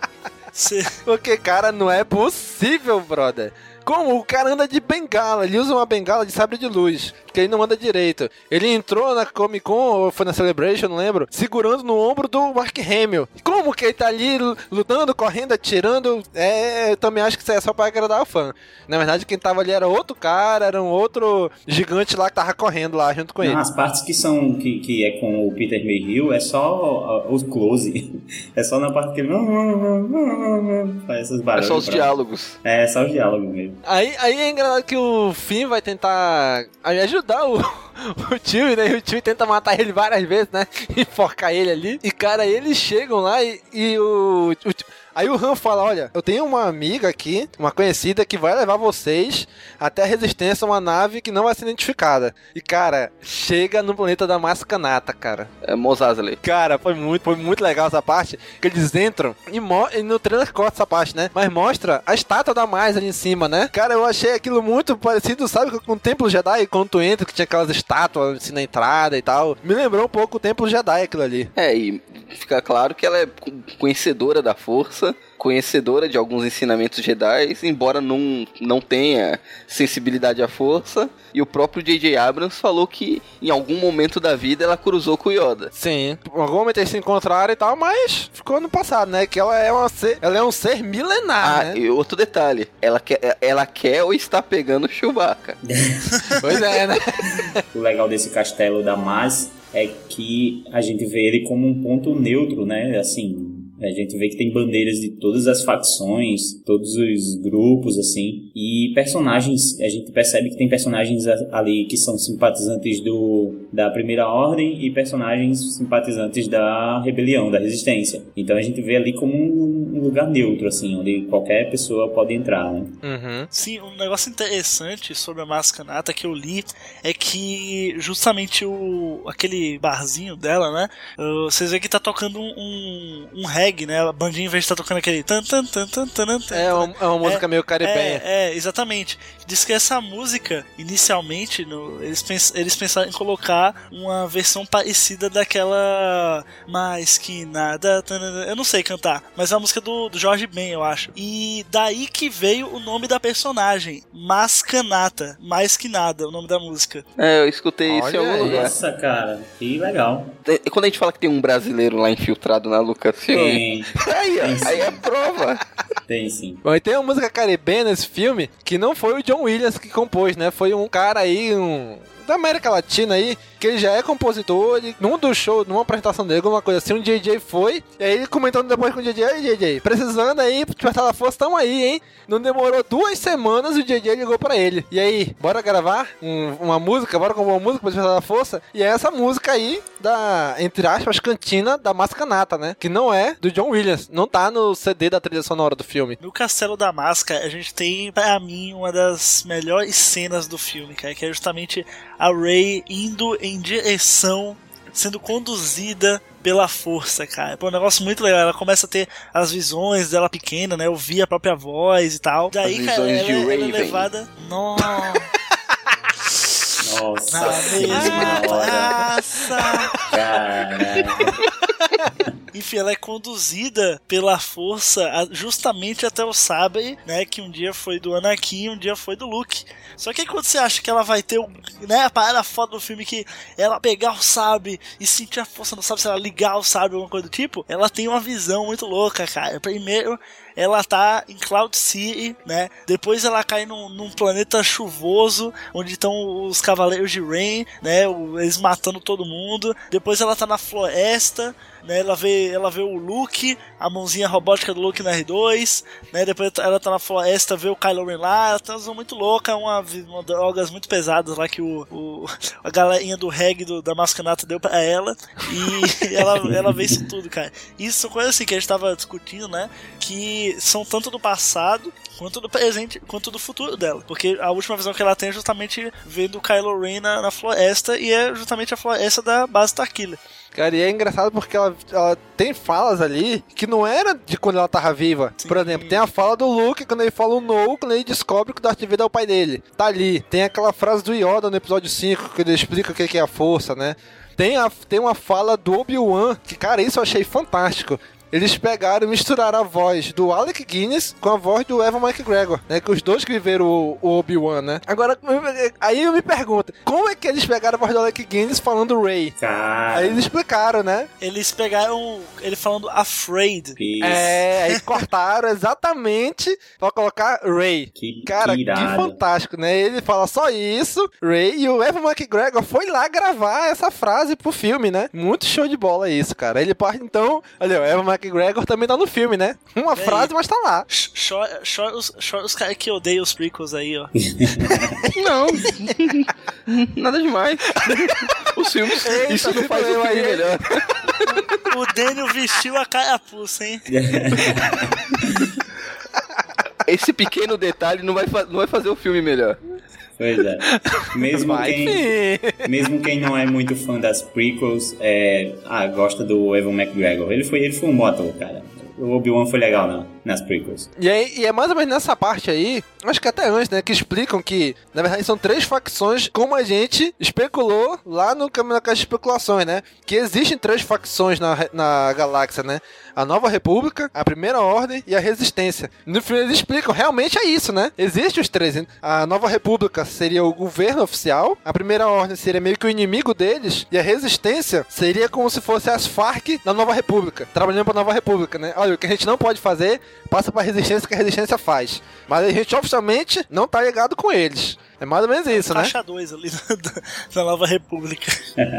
É, isso mesmo. Eu me lembrou, sabe o quê? Aquela, aquela história da mão do imperador, que eles tinham os vários agentes deles. Não, lógico, isso não tinha o universo expandido, né? Inclusive a Mara Jade era uma. O que ele não podia fazer, o que o Império não podia fazer, os agentes secretos dele faziam, né? Que seriam, entre aspas, fora da lei. É isso que a resistência faz, né? O que a Nova República não pode fazer, a resistência vai lá e faz. A gente vê aí no castelo da, da, da Maz que assim que o, Han entra com o Finn, a Rey e o BB-8, algumas pessoas envolvidas com a resistência e com a primeira ordem, elas dão seus, elas comunicam, né? Tanto comunicam a primeira ordem que o droid se encontra no local, quanto comunicam também a resistência, que é o que vai levar ao confronto, né? Depois aí dos dois no mesmo local. Tanto a, a, primeira ordem quanto a resistência vêm até o castelo da Massa por causa dessa, dessas comunicações. E ainda sobre a e ainda sobre a Rey descendo lá e tocando no sabre. Eu achei legal essa cena porque a força é, se manifestou de uma, muito, é, de uma forma muito forte assim, nela e não foi de uma forma tão gloriosa e bonita assim. A gente vê que assustou ela, né? Foi uma coisa que causou uma perturbação nela. É, trouxe lembranças dela, trouxe é, memórias que deixaram ela muito confusa, é, porque às vezes algumas nem eram memórias dela mesmo, né? E essa é uma das cenas que eu mais gosto da Rey, da interpretação dela, que é quando ela solta o sabre e a mascanata vem até ela e ela se levanta assim, chorando, falando que não deveria ter tocado, não, não devia ter ido até lá. E eu achei muito bonita assim a, a interpretação da Daisy Ridley, cara, putz, demais essa, essa atriz. O, aí aparece o General Hux dando aquele discurso estilo Hitler, né, pra galera lá, e explica que aquele planeta que eles estão, na verdade, é a base Starkiller, né? A, o planeta virou uma arma. E eles atiram aquele raio parecido com o da Estrela da Morte, só que muito mais efetivo agora, né? O raio se divide e destrói vários planetas ao mesmo tempo, né? Pô, uma cena muito é, de terror, assim. Eu não sei se para vocês também teve o mesmo impacto, mas eu achei aterrorizante aquela cena, cara, daquele raio passando. Primeiro ele mostra o raio passando e todo mundo olhando para esse raio, se perguntando o que era. Até que ele mostra o planeta lá onde, onde a sede da, da República, né, do Senado, eu acho,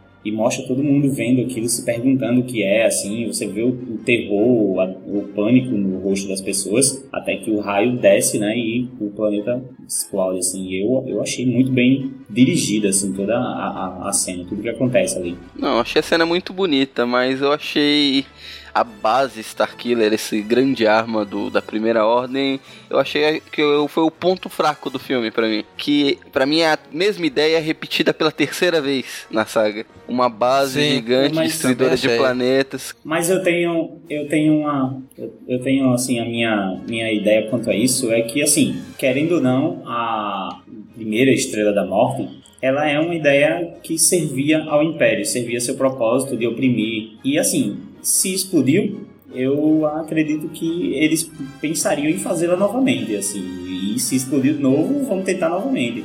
O, o, erro é de continuar com as mesmas falhas, mas eu acho que o erro, a, a ideia de ter uma nova grande arma, eu não, não acho errado. Eu acho que faz sentido para eu também não acho errado. Eu só espero que não se repita ad eterno, sabe? Tipo assim, não, no 8 vai ter outra, no 9 vai ter outra. Pô, aí enche o saco, velho. Não, não, tá, ficou bonito, me incomodou um pouco, achei... Não, eu gostei eu desse, mas eu acho que assim, já deu. Foi o É, então, que fica... Não faz mais super A, Até agora foi aceitável. Se houver uma repetição, chega, né? Não tô é. dizendo que, ó, não, é uma é, merda, tudo. Não, eu adorei o filme, mas o, se for pra me escolher um ponto fraco do filme, para mim foi esse. Sim, entendo. Sim, mas é isso mesmo, né, cara? Porque eles, sabe, a terceira vez essa mesma história. Beleza, foi aceitável, não ficou ruim no filme. Mas, cara, mas, porra, tá bom, né, cara? Tá bom, não vamos, não vamos mais colocar isso daí, né? Sei lá, Star Wars episódio 9, base Starkiller 2. Porra, aí não, né, cara? Vamos, vamos mudar essa, essa ideia aí, né? Eu acho que, na real, velho, Star Wars uh, só precisaria de algo do tipo pra mostrar a queda da Primeira Ordem, entendeu? A queda do Império, entendeu? Uma vitória perante essa esse poder militar.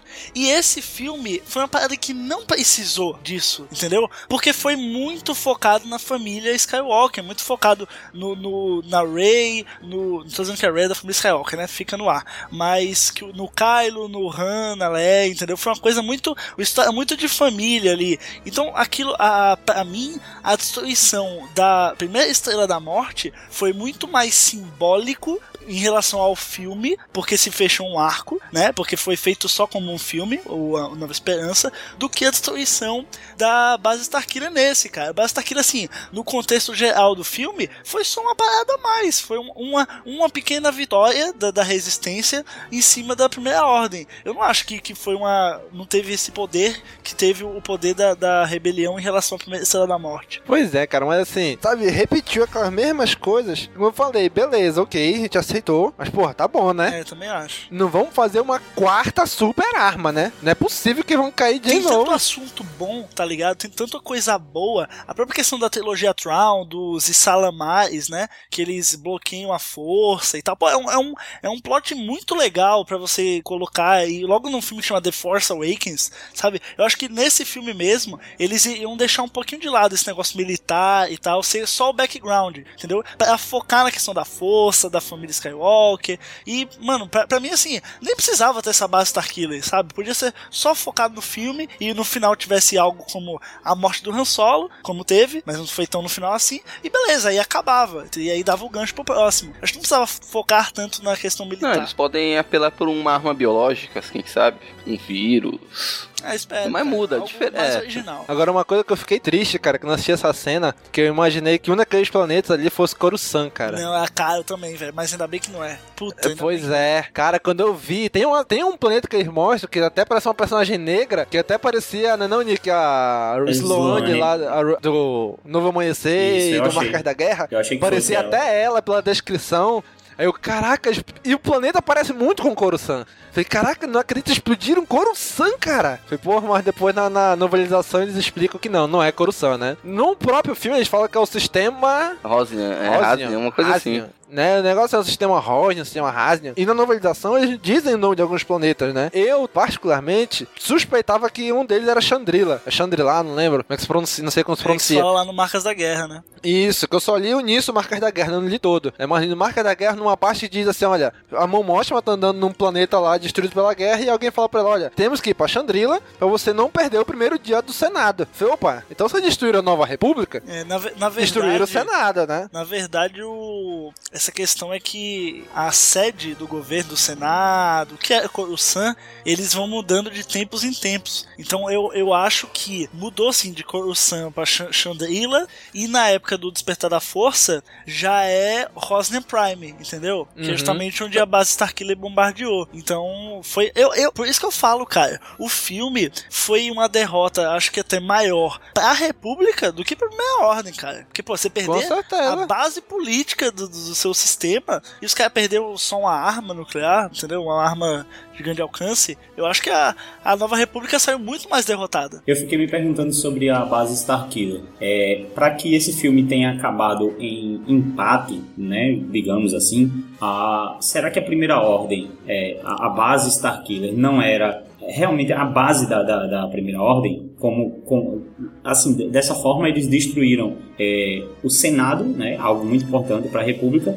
e em contrapartida também foi destruída a base da primeira ordem. Se fosse dessa forma, eu acho que ficaria bem equilibrado. Mas realmente, se a base Starkiller não for a, não for a mesma coisa que o Senado era para a primeira ordem nesse caso, é, eu acho que realmente o, o Senado aí, a Nova República levou um baque muito maior, né? Mas praticamente acabou com a Nova República, né? Tu explodiu todos os senadores. Talvez tivesse um ou outro fora, mas a grande maioria dos senadores estava ali. É como se chegasse no Brasil e explodisse em Brasília. Não, mas aí ia Ok, melhorar. Não foi muita falta, Ia né? melhorar. É, nem foi muita falta, né? Mas imagina o impacto político nisso no Brasil. Super Perdeu positivo. ali todo, todos. né? Então, mas assim, sabe? Ele atingiu ali onde estavam todos os, os, os cabeças da Nova República. Então, realmente, o baque pra Nova República foi muito maior do que pra Primeira Ordem. A Primeira Ordem perdeu quem ali? Stormtroopers. Só. O Hulk saiu, o Kylo Ren saiu, o Snoke não tava lá. Até a Phasma saiu, não sabe se lá Deus como. Até a Phasma saiu, né? Saiu do compactador de lixo, mas, assim, não, não, não se sabe pra onde eles foram, né? Ele, ele- e eles não morreram. Provavelmente eles foram se encontrar com o Snoke, seja lá onde ele estiver. Pois é, então, os cabeças da Primeira Ordem continuam todos vivos. Desde a Nova República, provavelmente a mai- quase todos, se não todos, morreram, né? Sobrou quem? Só a Leia agora, né? Que não é da Nova República, é da Resistência.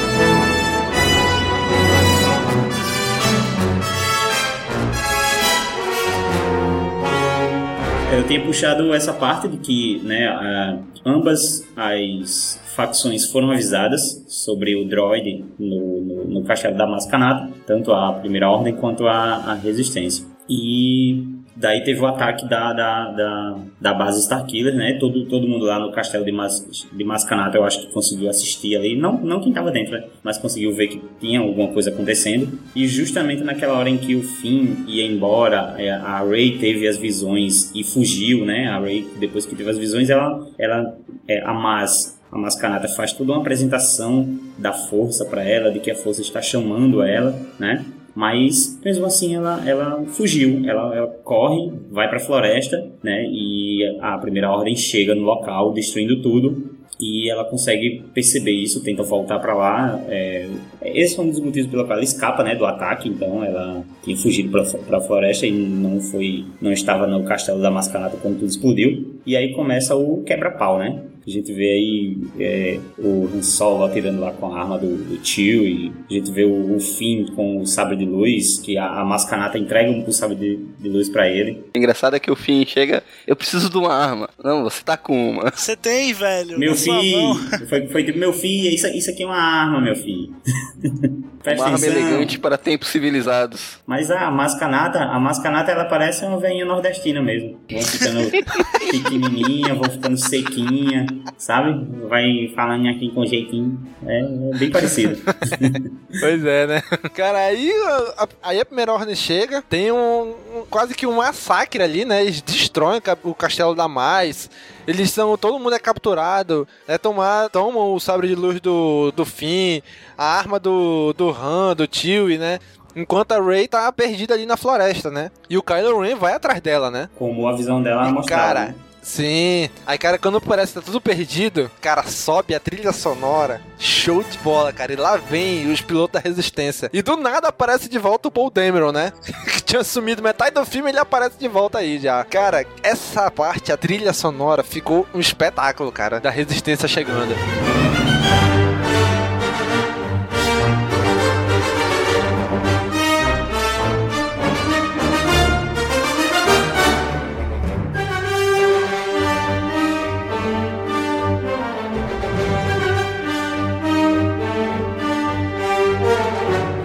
E começa, né?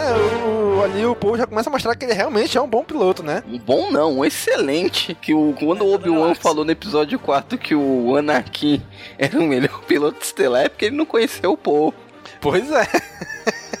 e cara, e aí eu já entro. Lembra aquela teoria que a gente teve lá quando a gente leu Shattered Empire? Que o Paul cresceu com uma árvorezinha da força no quintal?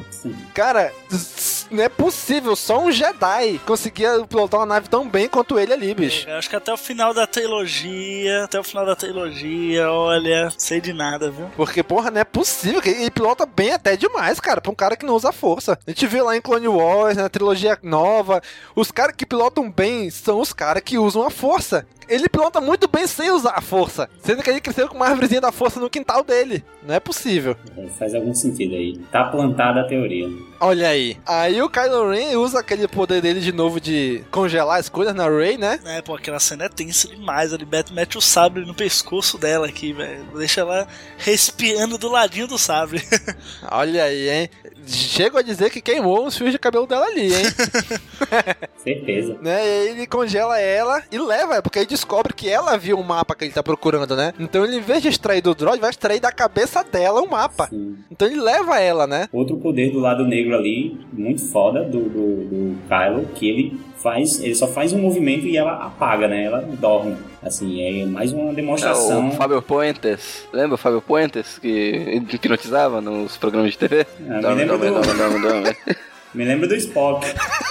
Ficou parecido com o Spock. Era só dar uma apertada no, no, no ombro que desmaiava. Pista Mas, vulcana. porra, mais uma demonstração do, do, do grande poder do, do Kylo. Aí, cara, ele leva ela. E, cara, essa cena ficou muito linda, cara. O Han Solo de longe olhando o filho dele passando com a menina, né? Pô, cara. Cara, tu sente o peso daquela cena ali, né? Porque ele não, é, ele não tá olhando o vilão passando com a, com a mocinha. Ele tá vendo o filho dele passando com a Ray. Cara, imagine pra um pai ver aquela cena. O filho dele é o vilão e tá passando ali, pertinho dele. Caraca, é muito. é- é- ess- essas partes dramáticas, com essa carga dramática foi muito intensa, cara. E o, o Finn correndo, né? Assim, ele levando a Rey e o Finn ele corre desesperado, gritando o nome da Rey também, dá- dando mais emoção, assim, à cena, né? Aí é quando eles vão lá pra base da resistência que chega a Leia, né? Aí se encontra a Leia e o Han. E cara, de novo a trilha sonora, bicho. É o tema da Leia e do Han, só que com alguns acordes, algumas mudanças ali. E ficou linda, cara, aquela música.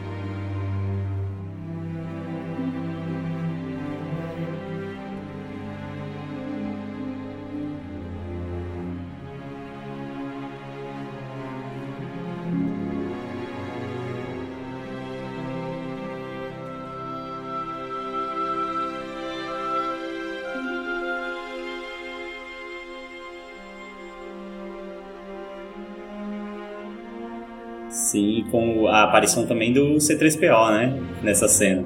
Sim, cara, e é legal que você transformar nesse filme ele não tá chato, Não, né? não aparece? Aparece. Não, cara, mas a, a primeira aparição dele é fantástica. cara. Fantástico, O, o cinema fantástico. todo foi abaixo. Eu só achei meio jogado. Eu só achei meio jogado, achando, ah, não, não sei o que. Olha, eu só tô com esse braço vermelho aqui, mas não dá pra me falar o que aconteceu com ele agora. Vai ali, HQ. Tchau. Vai HQ.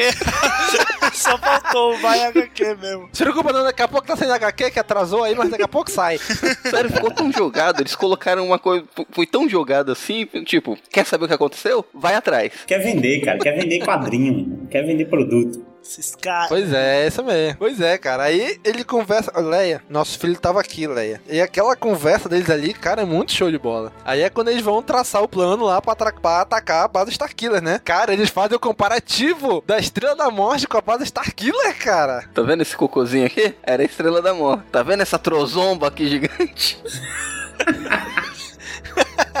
Trozomba. Caraca.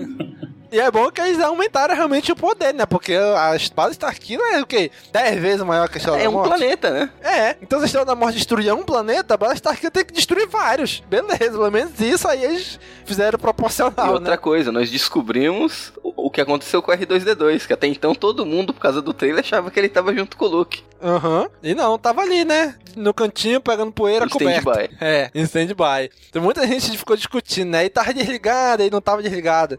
Gente, o C3PO explicou. Não, desde que o Luke sumiu, ele tava aqui em modo de baixo consumo de energia. Ou seja, ele tava ativo. Só que ele tava ali no modo hibernar, né? Tava no modo espera sua ali. televisão fica quando você desliga, fica aquela luzinha vermelha. É stand-by. Pois Eu é. fiquei, eu fiquei pensando aqui, o o C3PO ele explica isso, mas ele explica, se eu não me engano, ele tá explicando para o BB-8, né? né? Quando o BB-8 tenta ligar Isso. ele. Então o BB-8 não tinha encontrado o R2 Aham. ainda? É, aquela é a primeira vez que eles se encontraram, então. É isso? Não, não, não, não. Eu já tinha se contado antes, cara. É, mas é estranho, porque... hora porque- que o, o Han e a Leia se encontram, ele se apresenta pro Han né, e tal, aí depois ele fala, ah, desculpa, não sei o que, aí ele fala, é, BB-8, vamos. Como se ele já conhecesse o BB-8. Já Então, mas assim, mas eu acho que ficou muito tempo, acho que passou bastante tempo, porque assim, o BB-8 vai até o R2, fica batendo nele, tentando ah, ligar ele, né? E o C3PO vem explicar. Aí eu fiquei, nossa, eu achei que eles, até pouco tempo atrás, estavam juntos aí. Eu achei que o BB-8 estava junto dessa galera o tempo todo e saiu só na missão com o poder mesmo. Não, Como mas eu acho que foi disso? isso mesmo. Eu acho que o BB-8 tá lá batendo no R2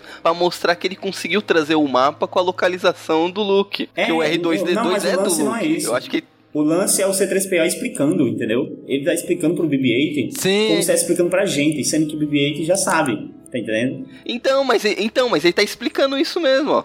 BB-8, você sabe que ele tá em modo de hibernação desde que o Luke saiu. Não adianta Ah, você mas é continuar ficou fazendo muito- isso.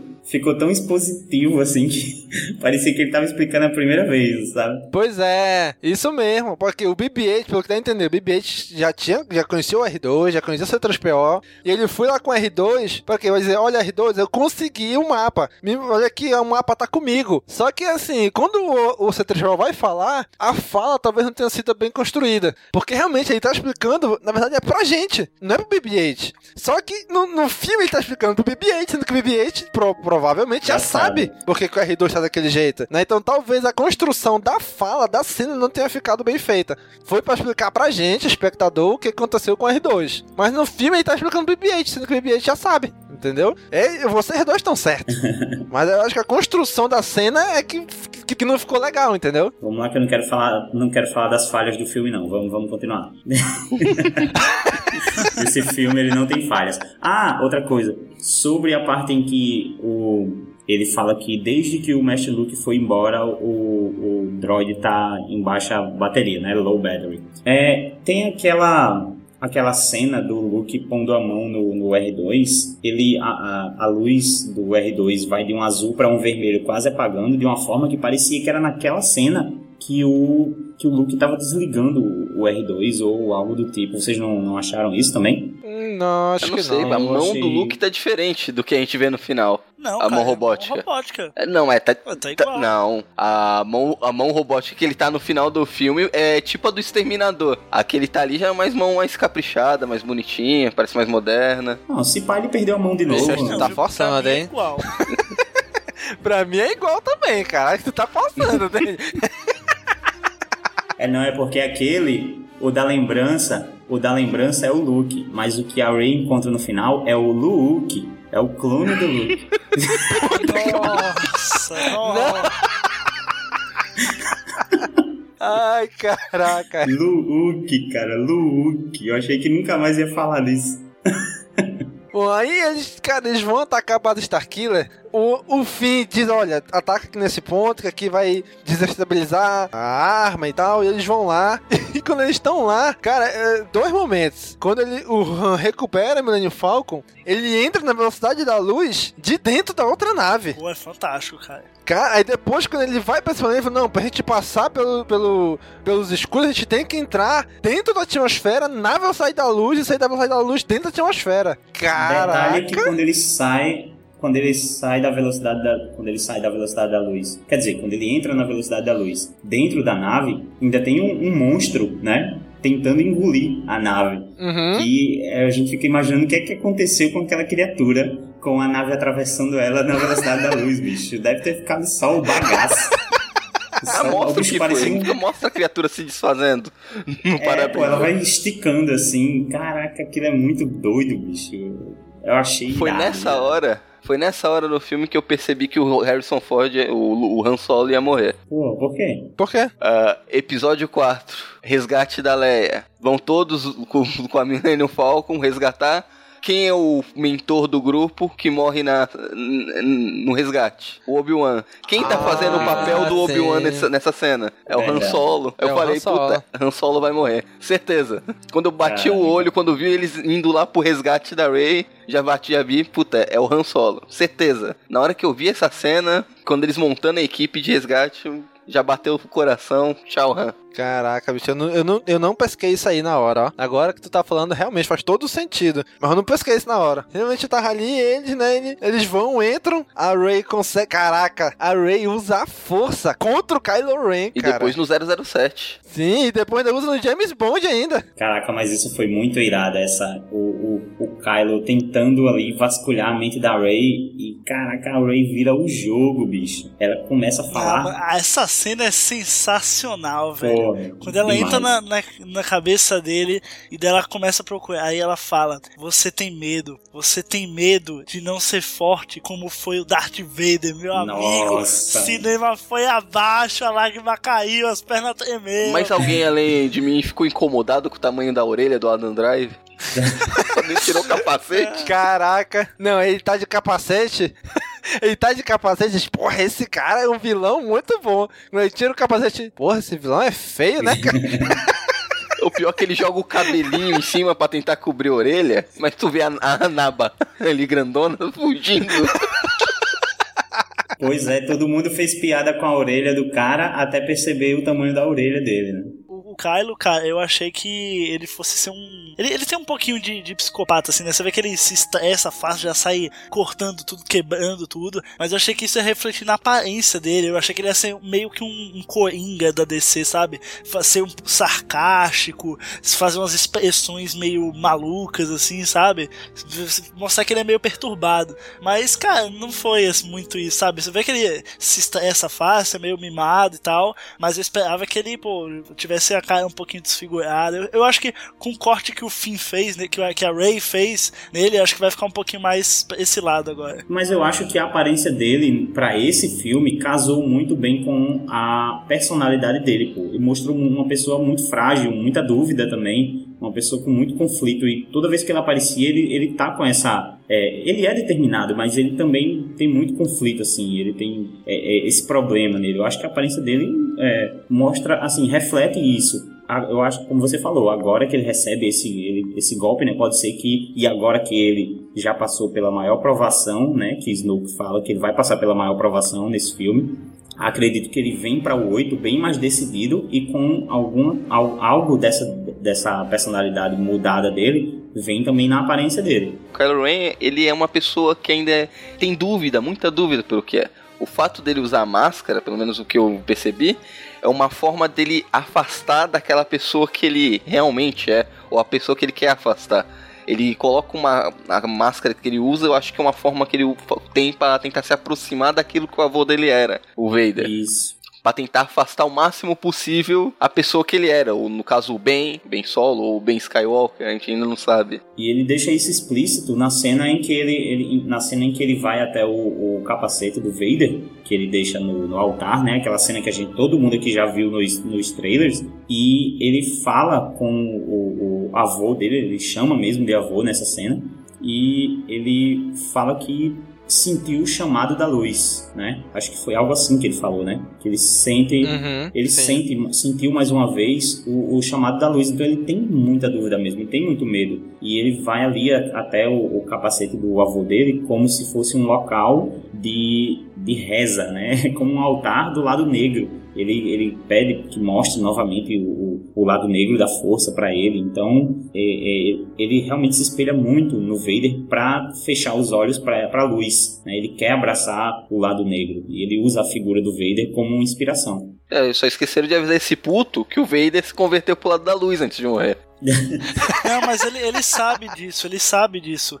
Na novelização mostra isso, no filme não mostra. Sim, eu vi uma entrevista com o J.J. Abrams, o pessoal da, do, do IGN, faz exatamente essa pergunta para ele. Pergunta, olha, ou a gente viu que o Kylo Ren, ele se, se inspira muito no Darth Vader, mas no fim das contas o Darth Vader, ele, ele voltou pra luz. Aí o J.J. Abrams fala, ele é, admira o Darth Vader e não Anakin Skywalker. Ele não, não quer saber do Anakin Skywalker, ele, ele admira a figura que o Darth Vader foi para o Império e, e, aquela ideologia que Darth, Vader é, representava. Ele não, ele não quer saber de Luke Skywalker, de Anakin Skywalker, entendeu? Pois é, cara, porque assim, na, ele, ele vê assim, que ele é um cara assim, que ele, ele é desvairado, né? Ele não tem controle. Ele fica com raiva, ele vai quebrando tudo, né? Tem até uma cena que ele quebra várias coisas lá e vem dois Stormtrooper andando na, no corredor e vê que ele tá quebrando tudo, eles viram de costas e vão embora, né? Porque vê que ele é um cara que ele, ele não ah, tem controle. Se, se, se parar pra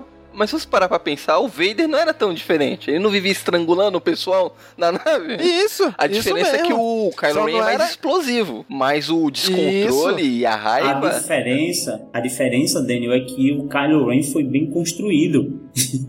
Diferente do Anakin, que, que. Porra, que merda de construção de personagem foi aquela. entendeu? O, o Anakin foi. O, O Kylo Ren tá sendo bem construído aqui. Eu não tô nem falando do Anakin, tô falando do Vader mesmo na trilogia clássica. Ele se estressava, ficava puto, matava um soldado, matava o pessoal dentro da Estrela da Morte a torto e direito. Sim, é A diferença é que o Kylo Ren destrói as coisas, ele não sai matando ninguém. É, mas ele é, o Vader ele era mais comedido, né? Ele, ele ficava com raiva assim, ele até matava, mas sabe, ele não era aquele de fazer o estardalhaço. O Kylo Ren não, vai destruindo o que tem na frente, né? É, ele senta o sabre em tudo aí, nas paredes, no, no- Pois no- é. Na máquina de comando aí, tudo. No pai, né? Eita.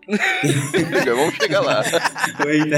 Aí é quando o Han vai, vai resgatar ele, vai resgatar o Han, o Finn e o Chewie vão resgatar a Rey e ver que ela mesmo se resgatou, né? Ela usou a força pra usar no, no Stormtrooper pra largar, soltar ela, ele ir embora, deixar a porta aberta e não largar a arma dele pra ela pegar, né? Ela consegue fazer isso? Cara, eu acho isso muito forçado, cara. De verdade. Beleza, ela pode ter ser forte com a força e tudo. Mas, cara, ela nunca viu aquilo. E ela já vai controlar a mente agora, assim, de primeira. Ah, mas ela ouviu histórias, Falando pô. no filme, cara, a lenda dos Jedi, ela sabe que existe. Então se espalhou pela galáxia. Ah, que existe um, um clã, digamos assim, né? Uns sábios, que eles dominavam a força, né? Esse negócio que envolve todos nós. E que eles conseguiam falar as coisas e convencer as pessoas a fazer. Entendeu? Tudo, tudo faz parte da lenda dos Jedi. E a gente sabe que ela sabe dessa lenda.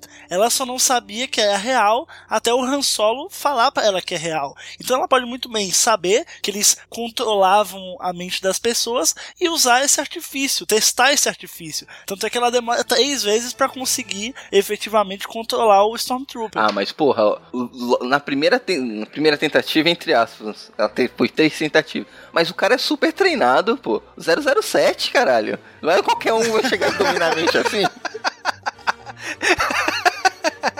Pois é, né? Porque já foi revelado que aquele cara ali era o Daniel Craig, né? O que é o 007, né? Ele tava filmando ali no estúdio do lado, foi lá fazer uma pontinha no Star Wars. É, teve várias pontinhas que em segredo, né? Até o Dave Filoni e o Michael Giacchino fizeram participação, fazendo vozes de Stormtrooper. Aham, pois é. Mas, cara, nós não, cara. Beleza, ah, porque ela sabe que aquela lenda existe, agora, vou- agora que eu sei que é verdade, eu vou conseguir usar também. Não, mas aí a força Porra. despertou nela É pra não, ela né, cara? conseguir fazer isso, né? Então, eu, eu já ouvi falar, eu já tentei e não consegui, mas, porque eu não tenho a força. E você Mas tem que a- levar em conta. Mas a Ray tem. Pô, E ele era a última cartada Quer dela. Ela tinha que tentar escapar ali de alguma forma. Não custa Exato, tentar. pô. E ela tinha acabado de, de conseguir um grande feito com a força. Quando, quando o Kylo tentou invadir a mente dela e ela deu aquele contragolpe, isso deu, um, deu uma, uma, uma inspiração nela. Isso deu, um- deu uma força a mais nela e ela percebeu, pô, eu tenho a força, eu posso usar isso. O que eu achei mais forçado ainda, ela entrar de volta na mente do Kylo. Porra, bicho. Ah, tá que mano, pariu, o cara treinou com o Luke, porra. Ele, tá, ele é forte com lá... Ah, Na ameaça não. fantasma lá, o, pivete do Anakin merda consegue pilotar o bagulho usando a força, caralho. Não, não, cara. tu achou forçado? O Anakin usa, pilotando o pod quando é criança usando a força não é forçado naquele filme merda. Como não? Como não? Lógico que é, é. porra. Mas é então, isso tudo vai explicando pra gente que a força, ela trabalha dessa forma. É, Ela te dá certas habilidades. A gente, a gente mesmo já falou aqui que ela nunca pilotou uma nave. E olha o que ela fez com a Millennium Falcon. Porra, acho que nem Han Solo escapava daquela, porra. E o que, que, que a merda dessa força ficou fazendo 30 anos então, meu irmão? Ficou descansando aí? Porra, Descansou força. bastante e voltou forte, pô. 30 anos voltou forte cacete. Puta que A partir pariu, de meu. agora é que vai sair livros e quadrinhos que vão explicar o que é que tava acontecendo nesses 30 anos. Com muita força. Com meu bolso vazio.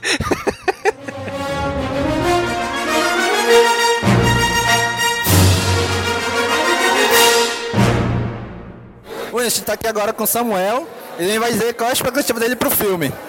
Cara, a expectativa é enorme porque eu assisti Retorno de Jedi no cinema. Então, assim, tô esperando essa sequência há muito tempo. Então, tô muito feliz de saber que a Disney proporcionou aí essa sequência, essa dúvida, é, esse sonho de ver o episódio 7 rolando. Então, quero aproveitar ao máximo. Sei que não vou assistir uma única vez e quero que todo mundo aproveite. Quem ainda não assistiu, aproveita aí. Show de bola. Beleza, no final a gente conversa de novo. Estamos aqui de novo com o Samuel no final do filme. E aí, Samuel? Cara, a expectativa foi superou tudo que eu esperava e agora meu coração tá começou a contagem pro episódio 8. Assim, se você tava na dúvida de vir assistir, cara, vem assistir porque o filme tá demais, a história tá nota mil, o diretor J.J. Abrams arrebentou mesmo. E não falta, cara, não falta. Eu tenho certeza que se você vier assistir a primeira, vai querer assistir mais de uma vez. Valeu!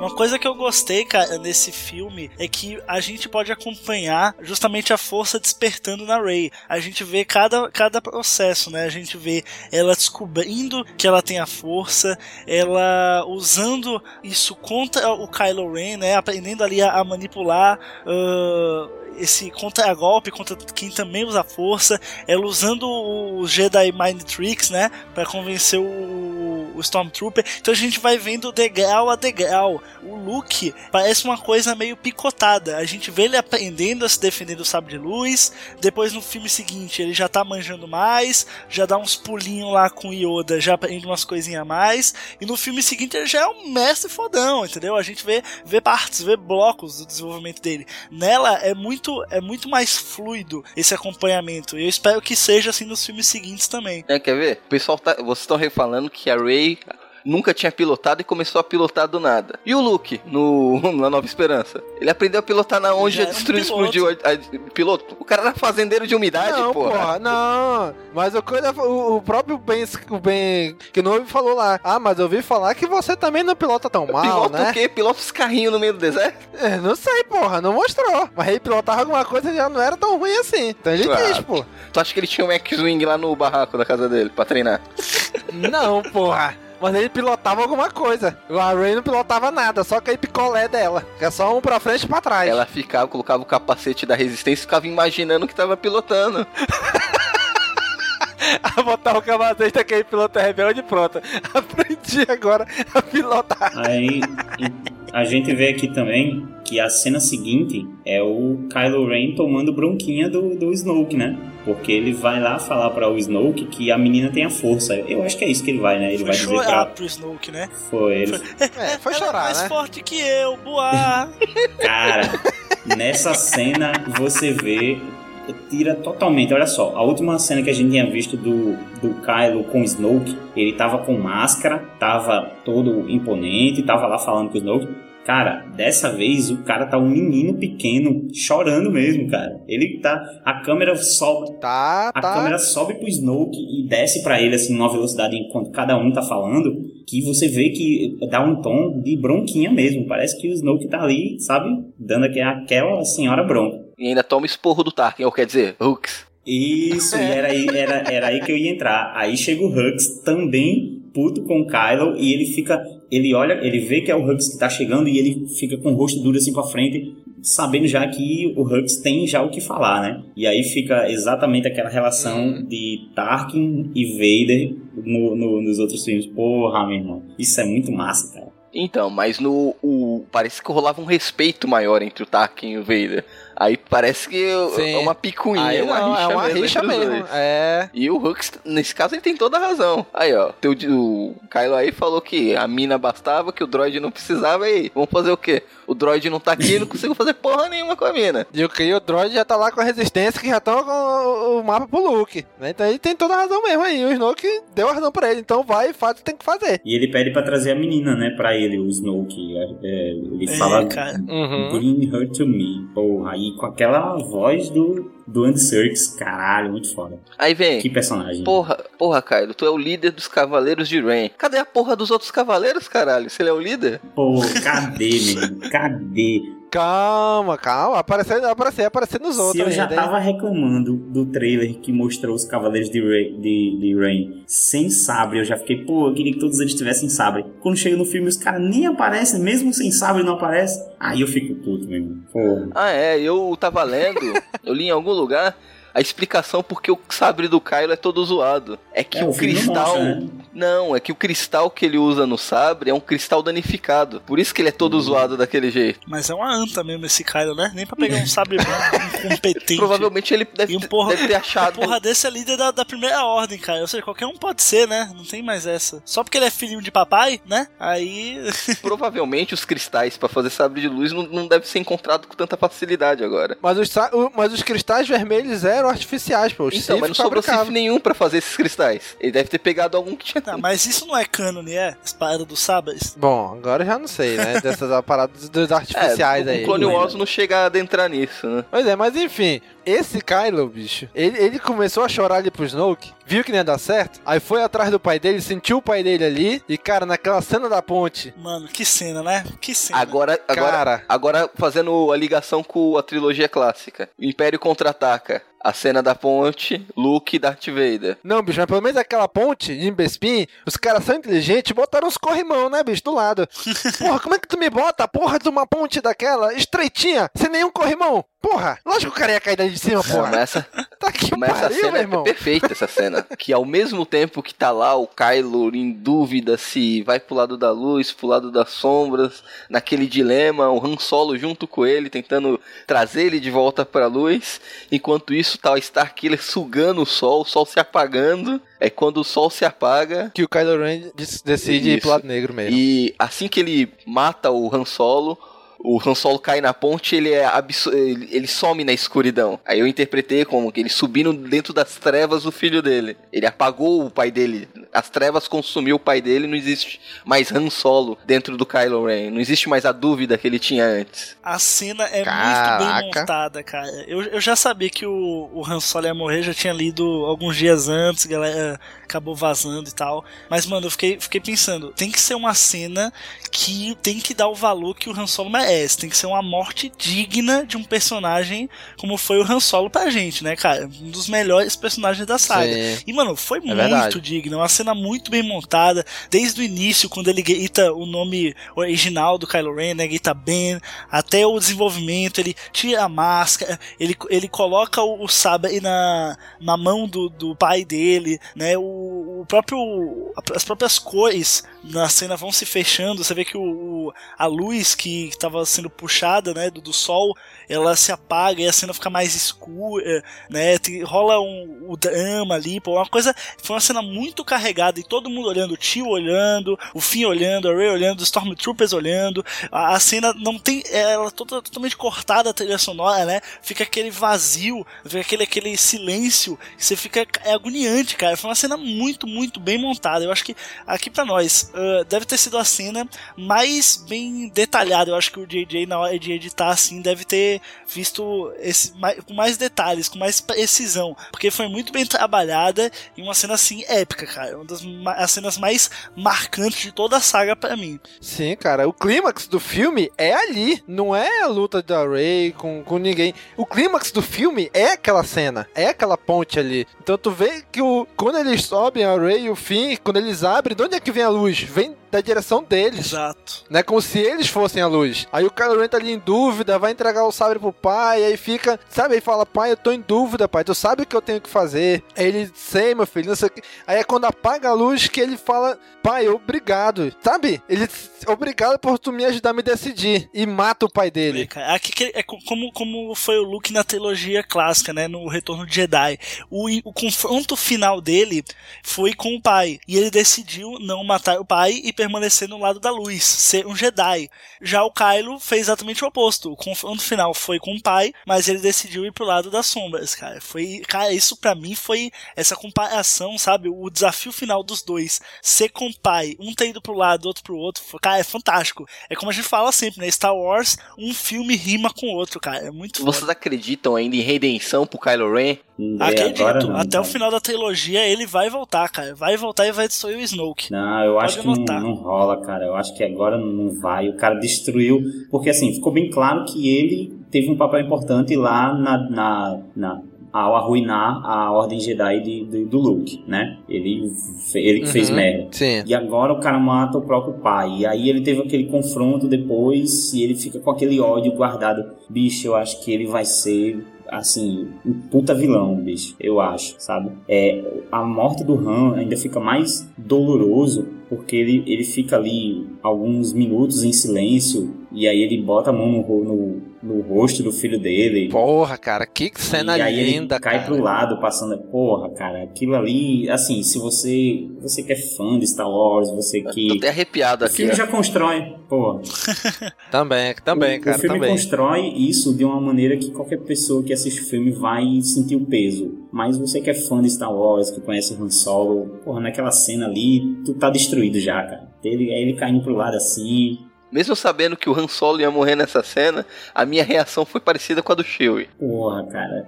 Pois é, e o cara. Chewie dá um puta tiro, hein?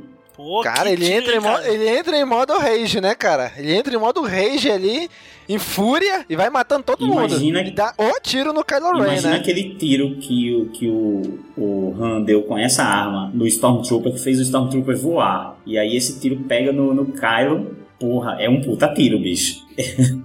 Senhor o buraco que fez nele ali. Apesar de ser mais longe, mas porra, é o tiro, né? Não é qualquer coisa, né? Aí pronto, aí começa os dois, a o Ray e, a- e, o Finn a, a fugirem, né? E cara, na hora que eles vão se encontrar ali na floresta, que o Finn vai querer enfrentar o, o Kylo, tu vê que o Finn, ele tem uma formação de Stormtrooper, mas ele não sabe lutar com sabre de luz, né? Tu vê, ele luta, mas ele luta assim de um jeito meio, sabe, sem. sem. Segurança. sem ter o domínio.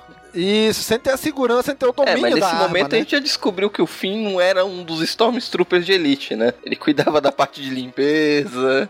É, saneamento. porque eu ia, eu ia até falar, eu ia até falar que talvez ele tivesse tido algum treinamento com aquele bastão, aquele bastão elétrico que outro Stormtrooper usou pra se defender do sabre. Aham. Mas realmente, né, ele teve, ele falou que ele trabalhava no saneamento e tudo, então não sei se ele chegou a ter esse treinamento com a, a armas, armas brancas, né? Pois é, cara, mas, sabe, aí, e aí é aquilo que a gente já sabia, a gente já vinha falando aqui há um tempão, né? Que o Finn não era o sensitivo à força. O que- quem era o sensitivo à força era o Rey, né? E muita gente, não, é o Finn porque ele tá com sabre de luz. Ele é o Jedi, tá com sabre... Não é, não é, não é, e realmente se mostrou que não é, né? Ele não tem a força, e ele luta, mas ele pega o senhor couro do, do Kylo Ren, né? Que como que não morreu naquela cena ali? Como? Não, ia ser sacanagem matar o personagem negro do filme, porra. Não, assim, a gente sabia, pela estrutura do filme, que o trio. Não, o trio e o vilão não morrem até o último filme, pelo menos. Se você não levar em conta na né? trilogia Eles nova. não iam né? morrer. Não, na trilogia nova não tem um. Vi... O, o vilão da trilogia nova é o Palpatine, cara. Apesar de ter ali o, o Darth Maul, ter o Dukan, ter o Vader. Mas o vilão da trilogia nova é o Palpatine. Então ele não morre. Então, aí o vilão e o trio não morrem. Então eu sabia, sabia que não ia morrer. Mas, porra, mas aquela sabreada que o Kylo Ren deu na costa do fim. Porra. Caralho. como que não matou ele? Como? Pô, mas também não matou por pouco, Domingos. O, o cara ficou até o final do filme desacordado. Eu acho que. Eu acho válido. Porra, e- explodir. esse, esse fim também é um, é um, é um frouxo também, né? No início do filme, quando explode lá, que a TIE Fighter ataca lá o Jakku, ele cai já desmaiado. Aí a, a Ray vai lá e dá um tapinha nele. Ei, rapaz, levanta ele. Aí ele desperta e corre. Porra. Lembrando, lembrando, já que a gente tá falando do fim, lembrando que quando ele e Han entraram na base, é, antes do Han morrer, claro, ele não poderia fazer isso morto, que ele não vira fantasma da força. É, eles capturam a Capitã Phasma, que, novamente, participação totalmente jogada pro lado. Zero. É, foi decepção mesmo, participação dessa personagem. Foi Boba Fett. Sim. E eles obrigam ela a desligar, que era o objetivo deles, né? Eles obrigam ela a desligar os escudos da, da base Starkiller. É, e E jogam ela no computador, no Isso aí foi de lixo. Total. foi, isso aí foi fanservice. E eu, eu acho que nem o Han lembraria, porra. Uns 40 anos atrás, eu quero- nem ele lembraria disso, que tinha um compa- compactador de lixo ali. Mas uh, cena boa com o Finn, hein? A cena que ele tá lá se engrandecendo pra cima da, da Phasma é uma ótima cena, viu? Pô, o Finn é um personagem engraçadíssimo. Tem outra cena que o Han Solo aponta pra Rey e ele fica fazendo assim, hum, hum, com a cabeça apontando. E o, o Finn tá tentando explicar pra ele alguma coisa aí, aí ele fala: por que, por que você tá fazendo isso? Por que ficar fazendo esse, esse barulho aí? Boy, Mano, muito engraçado, aquela cena foi assim, a que eu, eu acho que ela só não ganhou da cena do joinha do, do BB-8 em termos de gargalhadas no cinema, porque De resto, mano. Mas enfim, eu falei tudo isso pra gente é, contextualizar aqui, que Han e Finn entraram na base, tanto para desligar os escudos, quanto o Finn entrou porque ele foi atrás da Rey, tanto que ele, ela pergunta se eles foram lá para salvar ela e novamente ela não precisou, né? Ela já tava, é, já tinha fugido. Uhum. E o BB-8 fala que foi ideia do Finn. Então é, isso reforça um pouco a possível, o, o possível é, romance aí ou par, parzinhos, não sei se é amoroso, mas isso não ficou claro e também não precisa ficar claro. Mas dá para ver que eles têm um interesse muito grande no outro, talvez uma amizade muito forte, mas que pode ser desenvolvida de outra forma também. É o fim, o fim mostra tá que, na friendzone que tá já. apaixonado por ela. É, é, é. e ela bota ele na friendzone. Pô, mas não, eu acho que ela dá, dá altas. É, é... Eita! Dá Não. o quê, rapaz? Olha lá, hein? Não, ela, ela dá muita, muita bola pra ele também, assim. Ela, ela mostra que gosta muito dele. Tem- Na parte que ele tentou. Assim, foi, eu, eu até achei muito rápido é, toda essa ligação deles dois. Mas quando ele vai embora lá na- no castelo da Mascanata, ela, pô, ela só falta implorar pra ele não ir, pô. Ela faz carinha de triste e tal, e ela retribui o abraço lá, o abraço, mas já é uma coisa quando o BB-8 fala que ele voltou pra salvar ela e tal, que a ideia foi dele. Enfim, e que, e que ele explica depois para o Han Solo que ele tem a ideia de ir buscar ela, mas ele, ele só explica depois pro Han que, que ele é da, da... Saneamento. Ele só explica depois pro Han que ele é do saneamento, que ele não, não sabe onde tá os escudos, que ele não sabe de nada. Ele só quis entrar lá pra salvar a Rey. E, e ele só fala isso depois, tá ligado? que é justamente na cena que o Chewie fala que tá com frio, né? O time fala que tá com frio, bicho. Imagina os caras. Pô.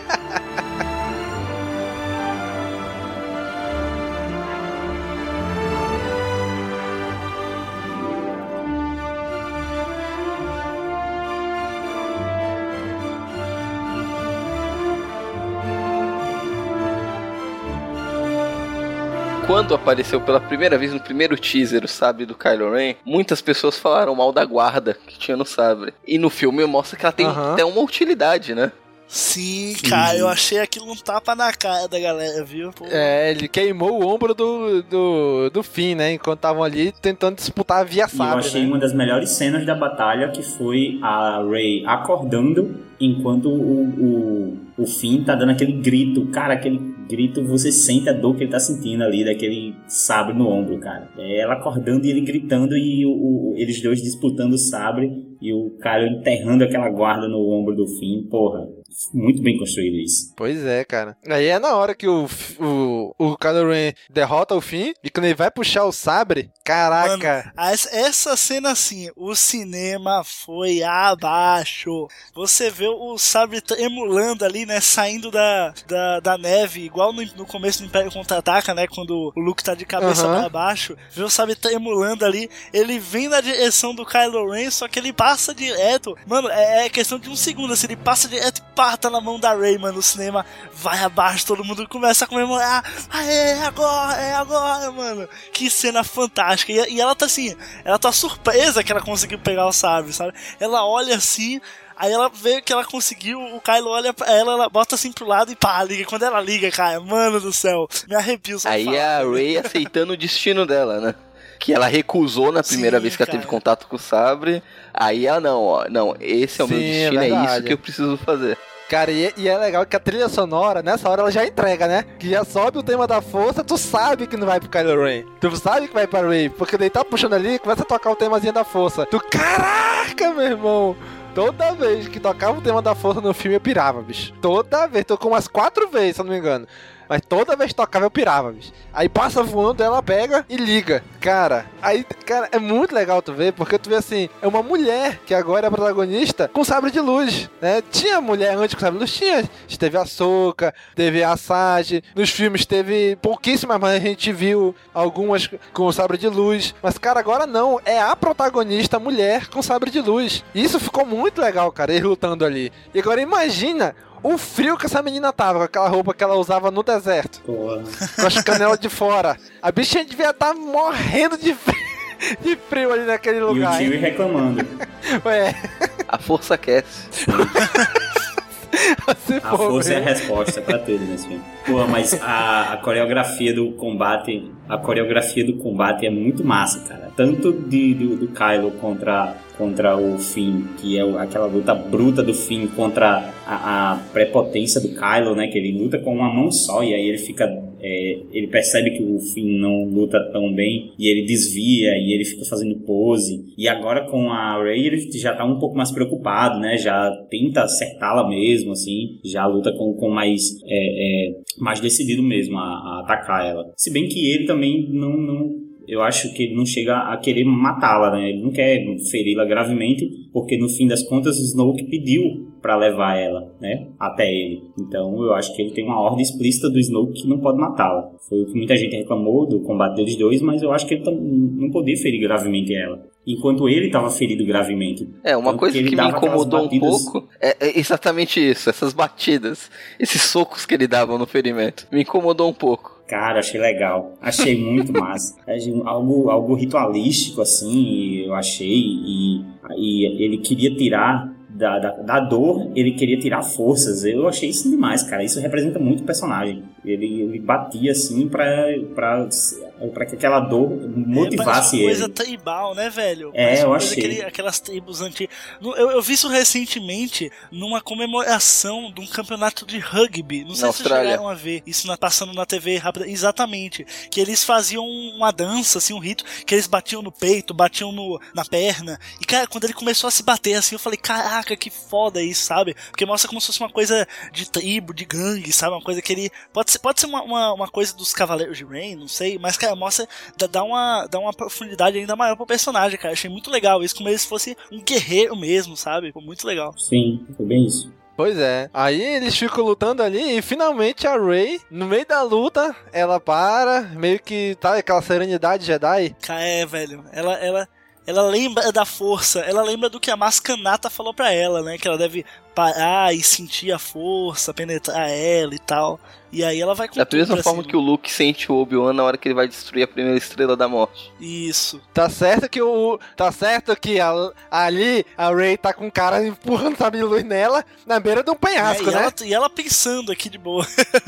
E ela pensando que, ah, não, peraí, eu vou fechar o olho aqui e tal. Porra, mesmo, na hora que ela fecha o olho e dá uma joelhada, ela cai ali e E o pronto, acabou. semblante dela muda mais uma vez, assim, você percebe no olhar dela que da mesma forma que quando o Kylo é, tentou penetrar a mente dela e ela resistiu e de várias outras vezes em que a força se manifestou dela, você- nela você vê que os olhos dela assim muda, a expressão dela fica bem mais, é, como o Domingos falou assim, algo até mais místico, assim, espiritual até, que ela, ela, ela muda mesmo assim, e aí ela vira o jogo pra cima do, do, do Kylo.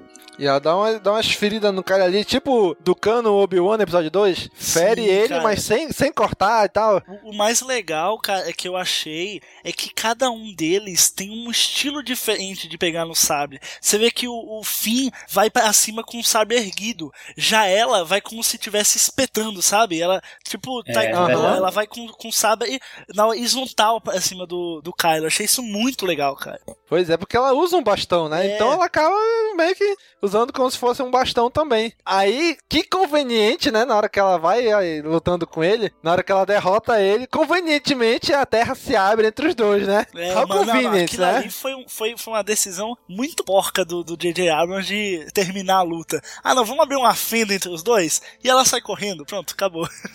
Pois é. Ela corre lá com o fim, aí, ela, aí aparece aquela cena do trailer que ela tá chorando em cima de alguém, né? Que a gente achava que era o, que era o tio Baca e não era, né? e até alguém de nós, não sei se. Não lembro quem foi, que falou, né? Ah, ela tá chorando em cima de alguém que não É. necessariamente tá morto, né? Ele vai estar caído, desmaiado, e realmente foi o que aconteceu, né? Ele não tava morto, tava só desmaiado ali e tal. Aí corta lá pro Paul Dameron, que é o piloto, né? Sai destruindo uma porrada de nave e tal, mas ele vem que não consegue destruir. E, cara, aí vem aquela referência, né? A trincheira da Estrela da Morte, né? É- é- A referência é tão grande, tão grande, que tem até o piloto gordo. O piloto gordo e o, e o canhão e o, e o canhão virando assim quando passa a nave, igualzinho no episódio 4. Foi nessa parte, pra mim, que JJ perdeu de esse filme ser nota 10, assim, em todos os lugares. E que é a não utilização da Fasma nessa cena, cara. Ela poderia ter sido um desafio a mais aí para os rebeldes. É verdade. Ela poderia estar, tá, pô, saber que tá sem escudo, a parada, que vão destruir, eh, já que fizeram ela de refém, então ela sabe que estão com plano de destruir o, o, o, a base Starkiller. Então poderia ser ela ali no lugar do. para fazer a, a, a, ponte com o Vader, né? Lá no episódio 4, perseguindo os X-Wings. Poderia ser ela aí, perseguindo eles, uhum. atirando e destruindo cada um dos. para mostrar que ela é foda, né? Destruindo um, um a um os X-Wings até uhum. o Paul Dameron completar a missão. Pô, eu acho que Não, seria... mas ela, ela cumpriu o papel dela. Ela fez a mesma coisa que o Boba Fett fez no episódio 5. Nada. Pois é, cara, que pena, né? Porque assim, na, na, se alguém me perguntar o que aconteceu no filme, eu vou dizer que aconteceu essa cena, porque para mim aconteceu. Não vem com essa não, que aconteceu sim. Só é, ela vai sair no, no, na versão estendida do filme, na versão do diretor, qualquer coisa assim, mas aconteceu. Vai mostrar ela lá no compactador de lixo lá. Não, velho, isso é muito porra, meu irmão. É, é, é você subutilizar um personagem Ei. que seria muito importante numa cena dessa. Ia ficar muito show de bola, hein? Passa os créditos todo no final, cena pós-crédito, ela batendo na porta tentando sair do compactador. E o compactador, e o compactador vagando pelo espaço, né? Girando no espaço, flutuando. e ela tenta... E ia ser show de bola essa cena pós-crédito, hein? Ela batendo, tira daqui. É, aí era se assumir, se assumir como Marvel.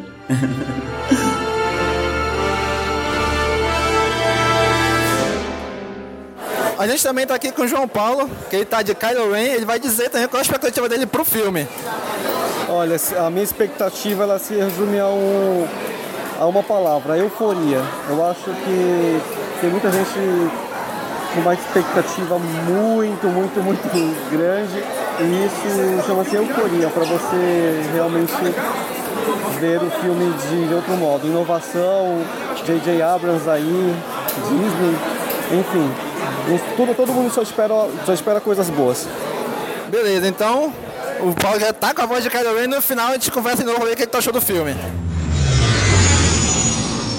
Então aqui com o João Paulo, o Kylo Ren no final do filme. E aí, João Paulo, o que achou do filme? É um pouco decepcionante, porque eu achei que faltou um pouco mais de história. O Kylo Ren pra, foi uma decepção, assim como a Capitã Phasma. Mas é Star Wars Star Wars, a gente não pode deixar de amar. Star Wars é vida. Valeu, cara.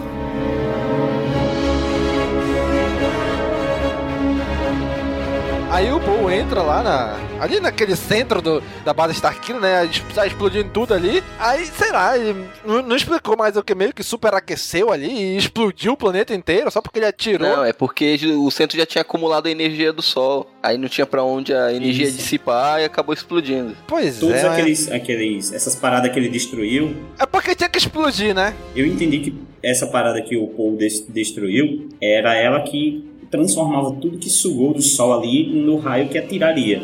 É, ele já tinha sugado toda a energia e ele destruiu aquilo que ia atirar aquela energia. Então a energia toda colapsou, né? explodiu ali. É uma, uma explicação meio não é nada científico, mas é, é, é o que eu pensei é, na hora. Eu deixei melhor que uma janela sem grade para o tiro ser sugado para dentro. Também, né? É porque, porque tinha que explodir, né? Tinha que, tinha que destruir de alguma forma aquilo ali, né? Então, mas é isso aí. Aí eles voltam vitoriosos. Aí é quando o R2 acorda. Porque o BB-8, quando o mapa que o BB-8 trouxe é um mapa incompleto, é só um pedaço do mapa, né? Aí quando eles voltam, o R2 acorda e mostra o mapa completo, faltando só o pedaço exato que o BB-8 tem, né? E eles vão ali juntos os dois pedaços. Cara, é muito legal essa cena, velho. Eles é, combinam direitinho, né? bicho. né? Encaixa direitinho um no outro. Aí, cara, mostra onde o Luke tá. E, cara, meu amigo, eles descobriram onde o Luke tá. Por que que não manda um esquadrão inteiro atrás desse cara? Não, manda só o Millennium não, Falcon. Cara, pra não chamar atenção. Se eles mandassem um esquadrão inteiro, ah, a primeira ordem ia, ia, pegar, velho. Meu irmão, a primeira ordem acabou de perder o planeta lá, a base Mas lá, é o Luke, velho. lá. O cara Ren tá maluco e fala, que, que Starkiller o quê, cara? Eu vou achar meu... meu Por que que o R2-D2 acordou? O despertar da força. Porque ele é um Jedi. Por causa da presença da Rey. É um Jedi, pô. Sentiu na força. Isso, ele sentiu na força que a Rey tava ali. Olha aí, R2D2 é um Jedi. É, eu prefiro acreditar que fosse, foi um sensor, DNA, alguma coisa. Ele, ele, ele, ele, ele despertou porque a Rey estava presente. Se ele despertou porque a Rey estava presente, é porque o Luke que ele quer a presença da Rey, não quer a presença do resto. Acho que não, acho que acho que foi decisão da Leia mesmo mandar só a Rey por, por disfarce, entendeu? Pra, pra não chamar atenção. Aí mandou só a Rey e o Chewbacca, o piloto com o piloto. Um, manda, tá que pariu, manda o melhor piloto que ela tem, manda o Paul. Não, manda a, a, a menina Mano, que ela acabou de conhecer. tem toda a questão da força, cara. Da, a, a Rey deve ter contado pra Leia o negócio do sábio do Luke. Manda o Paul com a Rey. Não, manda com o Chewbacca, que é uma figura conhecida pro Luke. Não vai mandar dois estranhos, manda É, o Chewbacca foi- que ela foi conhece. Ela, o Chewbacca e o R2. O R2 foi junto também? E quem disse que ele não conhece o Paul? Ele pode conhecer o Paul sim, pô. Quem garante? Os pais do Paul ele conhece. Pois é. Ah, mas enfim, é, é de- decisão de roteiro, cara. A cena ia ser. A cena foi emocionante porque foi Luke e Ray, né? Se fosse mais gente, não ia ser tão legal. Não, e eu acredito que a Resistência tenha várias outras missões também, né? Então não dá pra mandar a galera toda pra lá, pro Luke, né? Eu acho que tem uma galera que vai até o Lobo. Porra, manda, manda dois. Não, porra, manda dois X-Wing escoltar só. Só dois X-Wing pra escoltar, só. Não, manda só ele sozinho. A Millennium Falcon, a nave mais conhecida da galáxia, vai atrás do Mais Luke. conhecida da galáxia, não. Ela, ela ficou quantos anos encostada lá em Jakku? Mas, mas o, o Snoke, olha, ele vem na Millennium Falcon. Aí o Hux fala, olha, eles estão na Millennium Falcon. Você quer, olha, eles estão na Millennium Falcon. Porra, todo mundo importante do filme sabe quem é, conhece a Então, Millennium mas Falcon. quem vai bicho. ficar caçando eles não é os mais importantes, é os peão, porra. Eu acredito que é a Mi e Lane Falcon. Na verdade, é um, é um clone do Lane Falcon. Minha nossa. Ó, um dos motivos que pode ter levado o R2 a despertar naquela hora pode até não ter sido a Ray. Pode ter sido, escaneou, sabe o quê? O sabre de luz do Luke que entrou ali naquele local. Só não vejo sentido nisso. Não, mas o Finn já Né? tava com sabre antes. O Finn já tava com sabre antes. Na, na própria base da resistência. Tava, tava assim. Não sei, tava? Tanto é que na luta contra o Kylo Ren ele tira do, da jaqueta, cara. O único elemento diferente é a Ray. Exatamente. Ou é ela, ou foi sozinho, ou foi por causa dela. Não tem jeito. Ou o Luke ligou à distância, o que é bem Bom, difícil. eu espero que a, a novelização nos diga mais sobre isso e a gente possa. Não, não tem, sanar. não tem. Tu já leu tudo, Não, Gobi? não li tudo, eu li essas partes importantes, né, cara? Esse- essas Ah, questões tá. que falam dúbias. E se falou antes e você não leu, olha aí, você fica lendo só uma parte ou outra, ó, vai que Ah, explica em outro cara, momento. ah, então, então, então, então lê, cara. Então lê. Fica, fica, fica pra vocês aí, então. o- A lição de casa aí. Então, eles descobrem onde tá o Luke. E vai a só a Millennium Falcon com o Chewie, o R2, a Ray. Antes disso tem a despedida do Finn, que ficou em coma. Aquele beijinho na É, ela testa, dá né? um beijinho na Friendzone testa, né? total. Então, Cara, total, friendzone total. Não, cara. A Leia no episódio 5, lá quando recebe o Luke lá em Bespin, dá um beijinho na boca dele. Lembra? A safadinha lá. Ô Luke, de- deita aqui um pouquinho. Mua, selinho aqui. A, Le... a Ray não, dá só um beijinho na testa, né? Eu acho que o, o mundo, é, que Star Wars, que os nerds, que o, o mundo do cinema, eu acho que precisa desse romance. Não precisa ser um romance escrachado, mas assim, dessa união desses dois personagens, eu, eu acho que precisa, cara. Porque você não vê, assim. Não, eu acho que tem que ser então- um bromance, cara. Tem que ser uma coisa de amigos, cara. Eles três, sabe? Brothers, os três, sabe? Pô, ia ser muito mais legal. Não precisa ter interesse romântico, velho. É, eu não vou reclamar se não for. Eu tô dizendo que se for, vai ser, vai, vai ser muito importante, entendeu? Se eles forem, ou se eles vierem a se tornar um casal, vai ser algo muito importante. De, de ter uma personagem branca com um personagem negro e, e justamente em Star Wars. E ela ser uma protagonista. Acho rola, não. Eu acho que tudo isso é muito forte, muito representativo. Mas se não for, massa, um bromance aí, dois personagens muito amigos e, pô, bola pra frente. Eu acho que não é algo que precisa também chorar se não acontecer. É, e a gente vai agora para o encontro com o Luke, que é a coisa mais linda desse mundo. Que pariu. Pois é, aí, aí eles chegam lá no planeta onde tá o Luke, que é engraçado que é, que é bacana, cara, porque é aquela coisa que o Kylo Ren falou, né? Que ele, quando entrou na mente da Rey, ele falou, olha, eu vejo que Snow tu tem medo, tu vê o oceano, a ilha... E quando chega onde Luke tá, é justamente um oceano e uma ilha onde ele tá, né? Então ela meio que, não sei lá, pela força, tinha visões dele de onde ele tava, mais ou menos. Isso, isso é uma coisa que Sim, ficou em cara. aberto muito legal, que dá pra explorar muita coisa nisso, né? Aí ela chega, vai subindo naquelas escadas e encontra o Luke lá na beira do penhasco, esperando alguém, né? E mostra o sabre pra ele. Ele vira pra ela, olha, não fala nada e acaba o filme. Silêncio, cara, silêncio. Ele só, ele só vira todo, o momento que todos estão esperando ali, cara. Ele só vira, olha ali a, a Ray, ela mostra o sabre, aí vem a mãozinha, mãozinha robótica, tira o capuz, porra, aquela barba de Jedi, velho, o cabelão. Puta, muito foda, cara. Mano, ali foi contar. o arrepio final. Vou te Ali contar que eu o- desabei, cara. Desabei nessa cena mais do que é, mais do que o, o- o- com a morte do Han Solo. Eu chorei mais aí do que lá, velho, do que com a morte do Han Solo, porque a- eu olhei pra cara do Luke, cara, e putz, você conseguiu dizer tudo assim desse tempo todo. O cara tá o caco, meu irmão. O cara tá só a- a- o resto, sabe? Porra, que cara de quem, que cara de quem bebeu conhaque essas noites todas. Aí volta a analogia Sério. com os, com os filmes da, da trilogia clássica, né?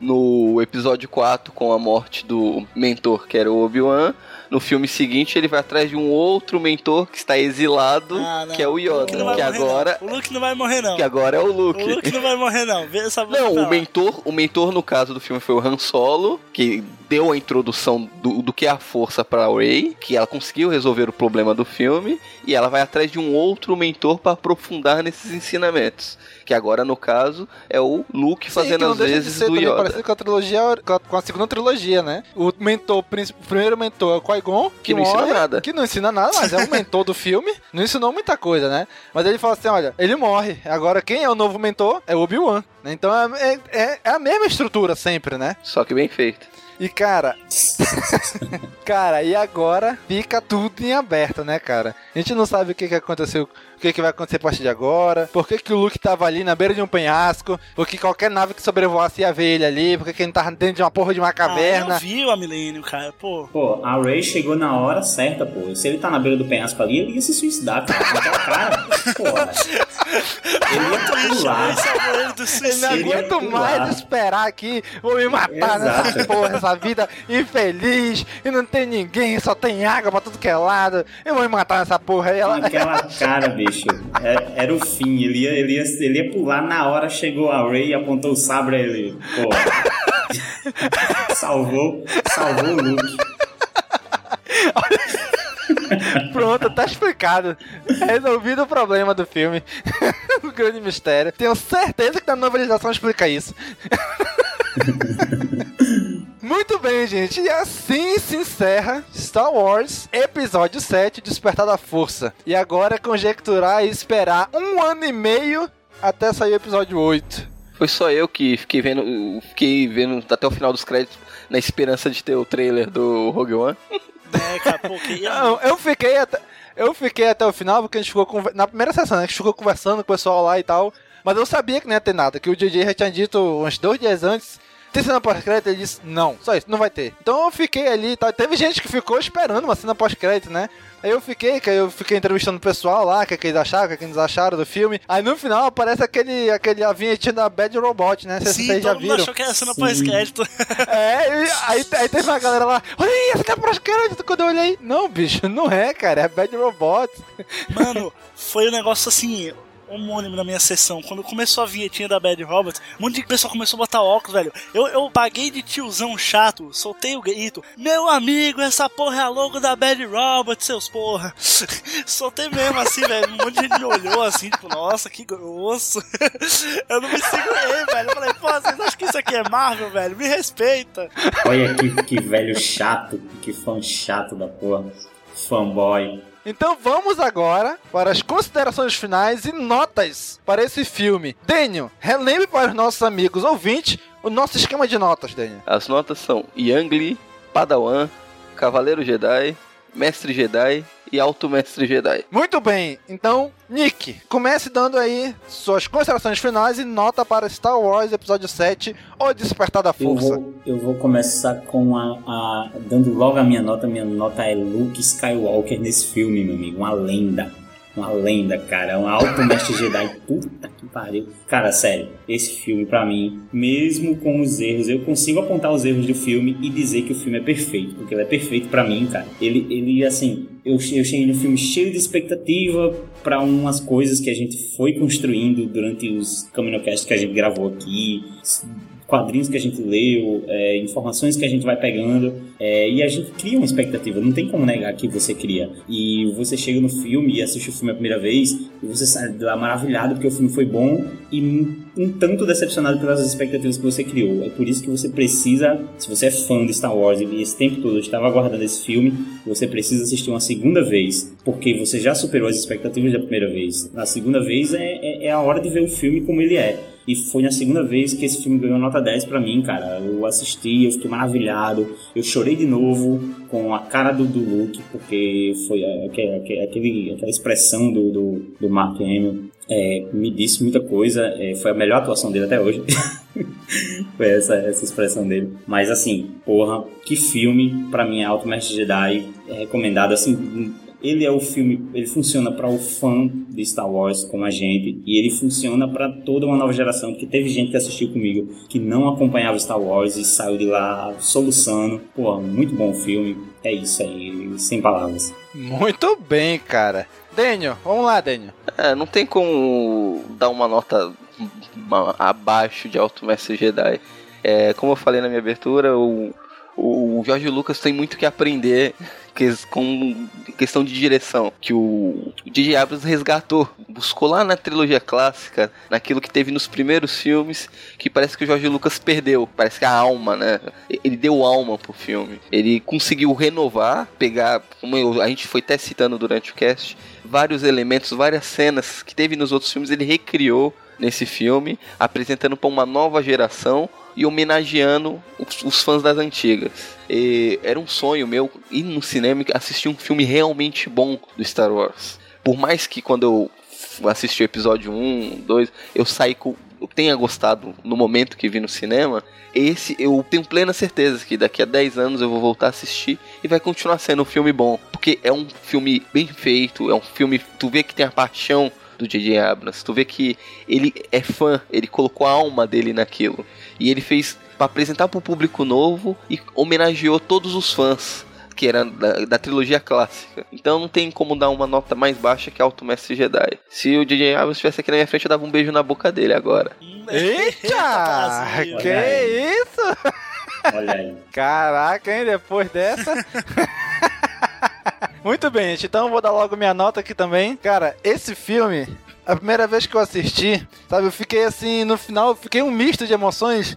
Feliz de estar vendo Star Wars de novo, feliz de ver aquilo, triste de ver coisas como a personagens como a Fasma sendo mal aproveitado, coisas como eu achei, eu achei muitas vezes a Ray muito overrated, sabe? Muito muito forçado algumas coisas. Então eu saí do filme dando uma nota 8 pro filme. Fui assistir de novo, já mais tranquilo, uma sessão mais calma. A primeira sessão é gritaria, é euforia, não que atrapalhe o filme, pelo contrário, ajudou bastante isso, né? Mas na segunda sessão já foi mais tranquila, apesar de ainda ter alguma, algumas euforias também. Mas eu melhorei minha nota. Mas, cara, a minha nota final para esse filme é Mestre Jedi. Eita, por quê? Porque, porque eu quero porque eu quero chegar no final da trilogia, uh. dar um alto mestre Jedi pra eles. Porque eu quero. Ih, fora! Ih, fora! Ai, ai. Ih, fora! Meu cara, o que eu quero é chegar no final da trilogia e ver uma evolução, entendeu? Esse filme foi bom, é muito bom. É o Star Wars que a gente estava esperando há muito tempo. Mas eu quero que ele seja só o início, que os outros próximos que vierem sejam melhores ainda. Então por isso que eu dou uma nota Mestre Jedi, para que no final da trilogia eu dê uma nota Alto Mestre Jedi para essa trilogia inteira. Eu espero muito que eles melhorem, acertem outras coisas, personagens como a Phasma seja melhor aproveitado, que eles aprofundem ainda mais o Kylo Ren. E cara, eu espero muito. Estamos esperando demais por essa continuação. Esse um ano e meio nunca vai demorar tanto, cara, pra passar. Eu arrisco dizer que vai demorar mais pra passar esse um ano e meio do que esses três anos que a gente passou esperando por esse filme. Cara, Mestre Jedi, para que no final da trilogia dê um alto Mestre Jedi. Gobi, fecha aí, Gobi. Então, cara, esse filme foi, acho que um, um, marco na vida de todos nós, né, cara? Independente se alguns acharam, alguns fãs acharam ruim, alguns acharam bons, foi um marco, cara. Foi algo que a gente tava esperando há muito tempo. Tudo que a gente consumiu nesse tempo, livros, HQs, todas as nossas conversas de WhatsApp, Facebook, foi algo que foi trilhando o nosso caminho até esse filme. Então, não só como uma. Não serviu como só uma conclusão né, disso tudo, como também uh, uma abertura para os novos filmes, para a nova trilogia. E, cara, esse filme terminou, minhas pernas, parece que toda, toda a força das minhas pernas tinha ido embora. Eu juro pra vocês que eu tive que sair da sala se, me segurando num amigo meu, cara. Eu não conseguia. Acho que a carga emocional desse filme que eu tava que eu coloquei em mim e, enfim, toda dessa toda essa preparação foi toda ali, cara. Foi toda despejada ali. E o filme para mim, cara, foi fantástico. Eu, eu considero considero inferior aos três filmes da trilogia clássica, mas isso não é um, um motivo de demérito. Ele é um filme que está muito acima de, dos três da trilogia mais nova, está muito acima do episódio 3, que eu considero muito bom, mas aí tá, tá no meio termo. E cara, ele, ele é fantástico, ele homenageia os fãs antigos, ele abre um caminho para novos fãs, ele é fiel ao cânone, ele tem novos personagens fantásticos, cara. De até que um trio melhor do que o trio principal em questão de construção de personagem nesse primeiro episódio. Uh, então, cara, fantástico. Altíssimo, ultra mestre Jedi. Muito bem, gente. Então, você, cara amigo ouvinte, coloque agora na área de comentários desse cast o que você achou desse filme, você concordou com a gente, você discordou com a gente. Então, já sabe, curta, comenta, compartilha, divulga nas redes sociais. Gente, muito obrigado por acompanhar a gente esses três anos até a gente chegar aqui nesse Até cast. que vai acabar o Camino Cast, né? Calma aí, pô. Desde quando foi anunciada a vinda pra Disney, a gente começou a criar o hype pra esse filme e finalmente chegamos nesse filme. E o melhor de tudo, isso é só o início. Ainda tem muito mais filmes chegando aí pra gente nos próximos anos. Então, pessoal, continue aqui com a gente que vamos sempre acompanhar Star Wars e trazer tudo que a gente souber, compartilhar com vocês. Tá bom? Então, falou, pessoal. Um abraço e até a próxima. Falou, pessoal.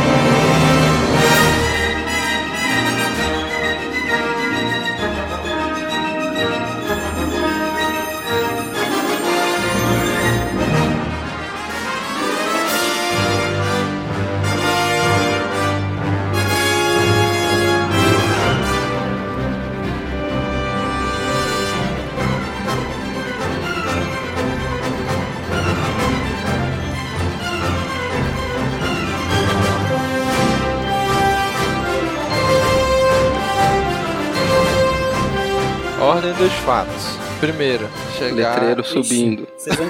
Destrói passando. Vocês vão construir isso agora? Não, pô, só amanhã, por quê?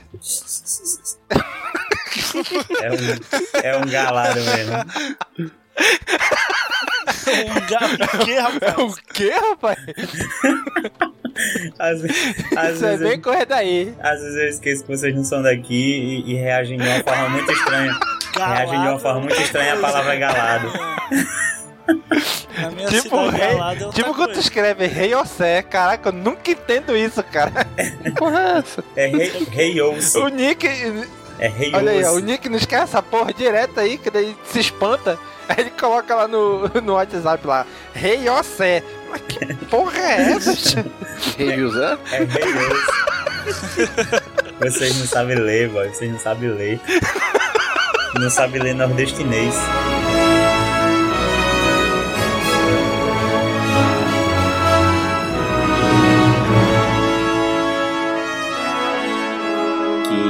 Eu sempre deixei claro que era um problema pra mim as, as concept arts que tinham saído até hoje do Snoke, que mostrava ele como a- alguma lagartixa, algum jacaré, alguma coisa do tipo. E Jacaré. É o jacaré da Vai ralando na boquinha da garrafa. O jacaré do Chan não é o, não é o fim, pô? ou, ou- ou será que é o Luke? Andou na prancha, cuidado que o Sarlacc vai pegar. Ah, não, isso nossa, cara, as referências swingueiras ali tá foda, viu? Ainda bem que a gente já tá aqui no final do, no- nos extras do cast já.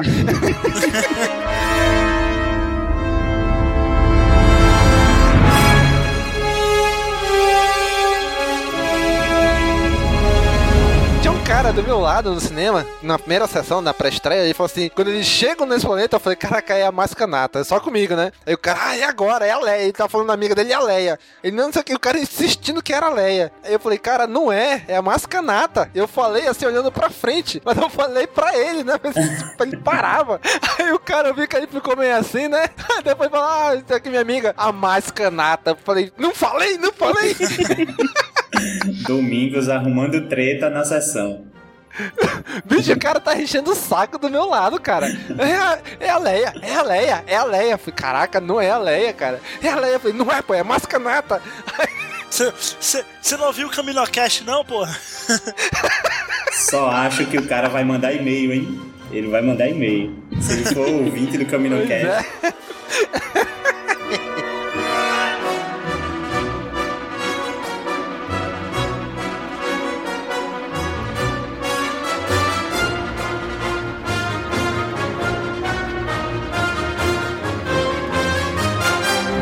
E é legal que essa musiquinha aí, ela é meio caribenha. E ela não tá no CD da trilha sonora, né? Foi um outro cara, que não é o George Lucas, que ele compôs essa música. Eu vi uma matéria um pouquinho antes de me estrear, dizendo que ele, ele já é conhecido, assim, já faz música, compõe, né? E o JJ foi numa apresentação dele, ele conversando com o JJ, ele falou brincando, olha JJ, precisando de qualquer coisa aí pro Dispersar da Força, tamo aí, hein? E não demorou duas semanas, o JJ ligou pra ele, e aí, vamos fazer uma música caribenha? Ele disse que ele, ele falou aquilo brincando, e agora não, tá aí, música dele Despertar da Força, a música caribenha dele. É um cara, ele é latino-americano aí, acho que da- é da América Central, ele, se eu não me engano. Só pra é, consertar sua frase aí, você trocou John Williams por, por George Lucas. Na É sua verdade. Frase.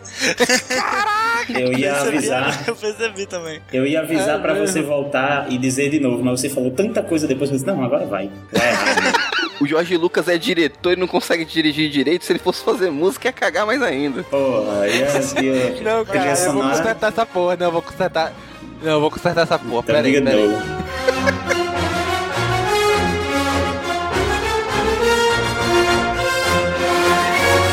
Aí corta lá pro Paul Dameron, que tá. Uh uh uh, uh, uh, uh, uh, uh, uh, uh, uh. que engatou aqui.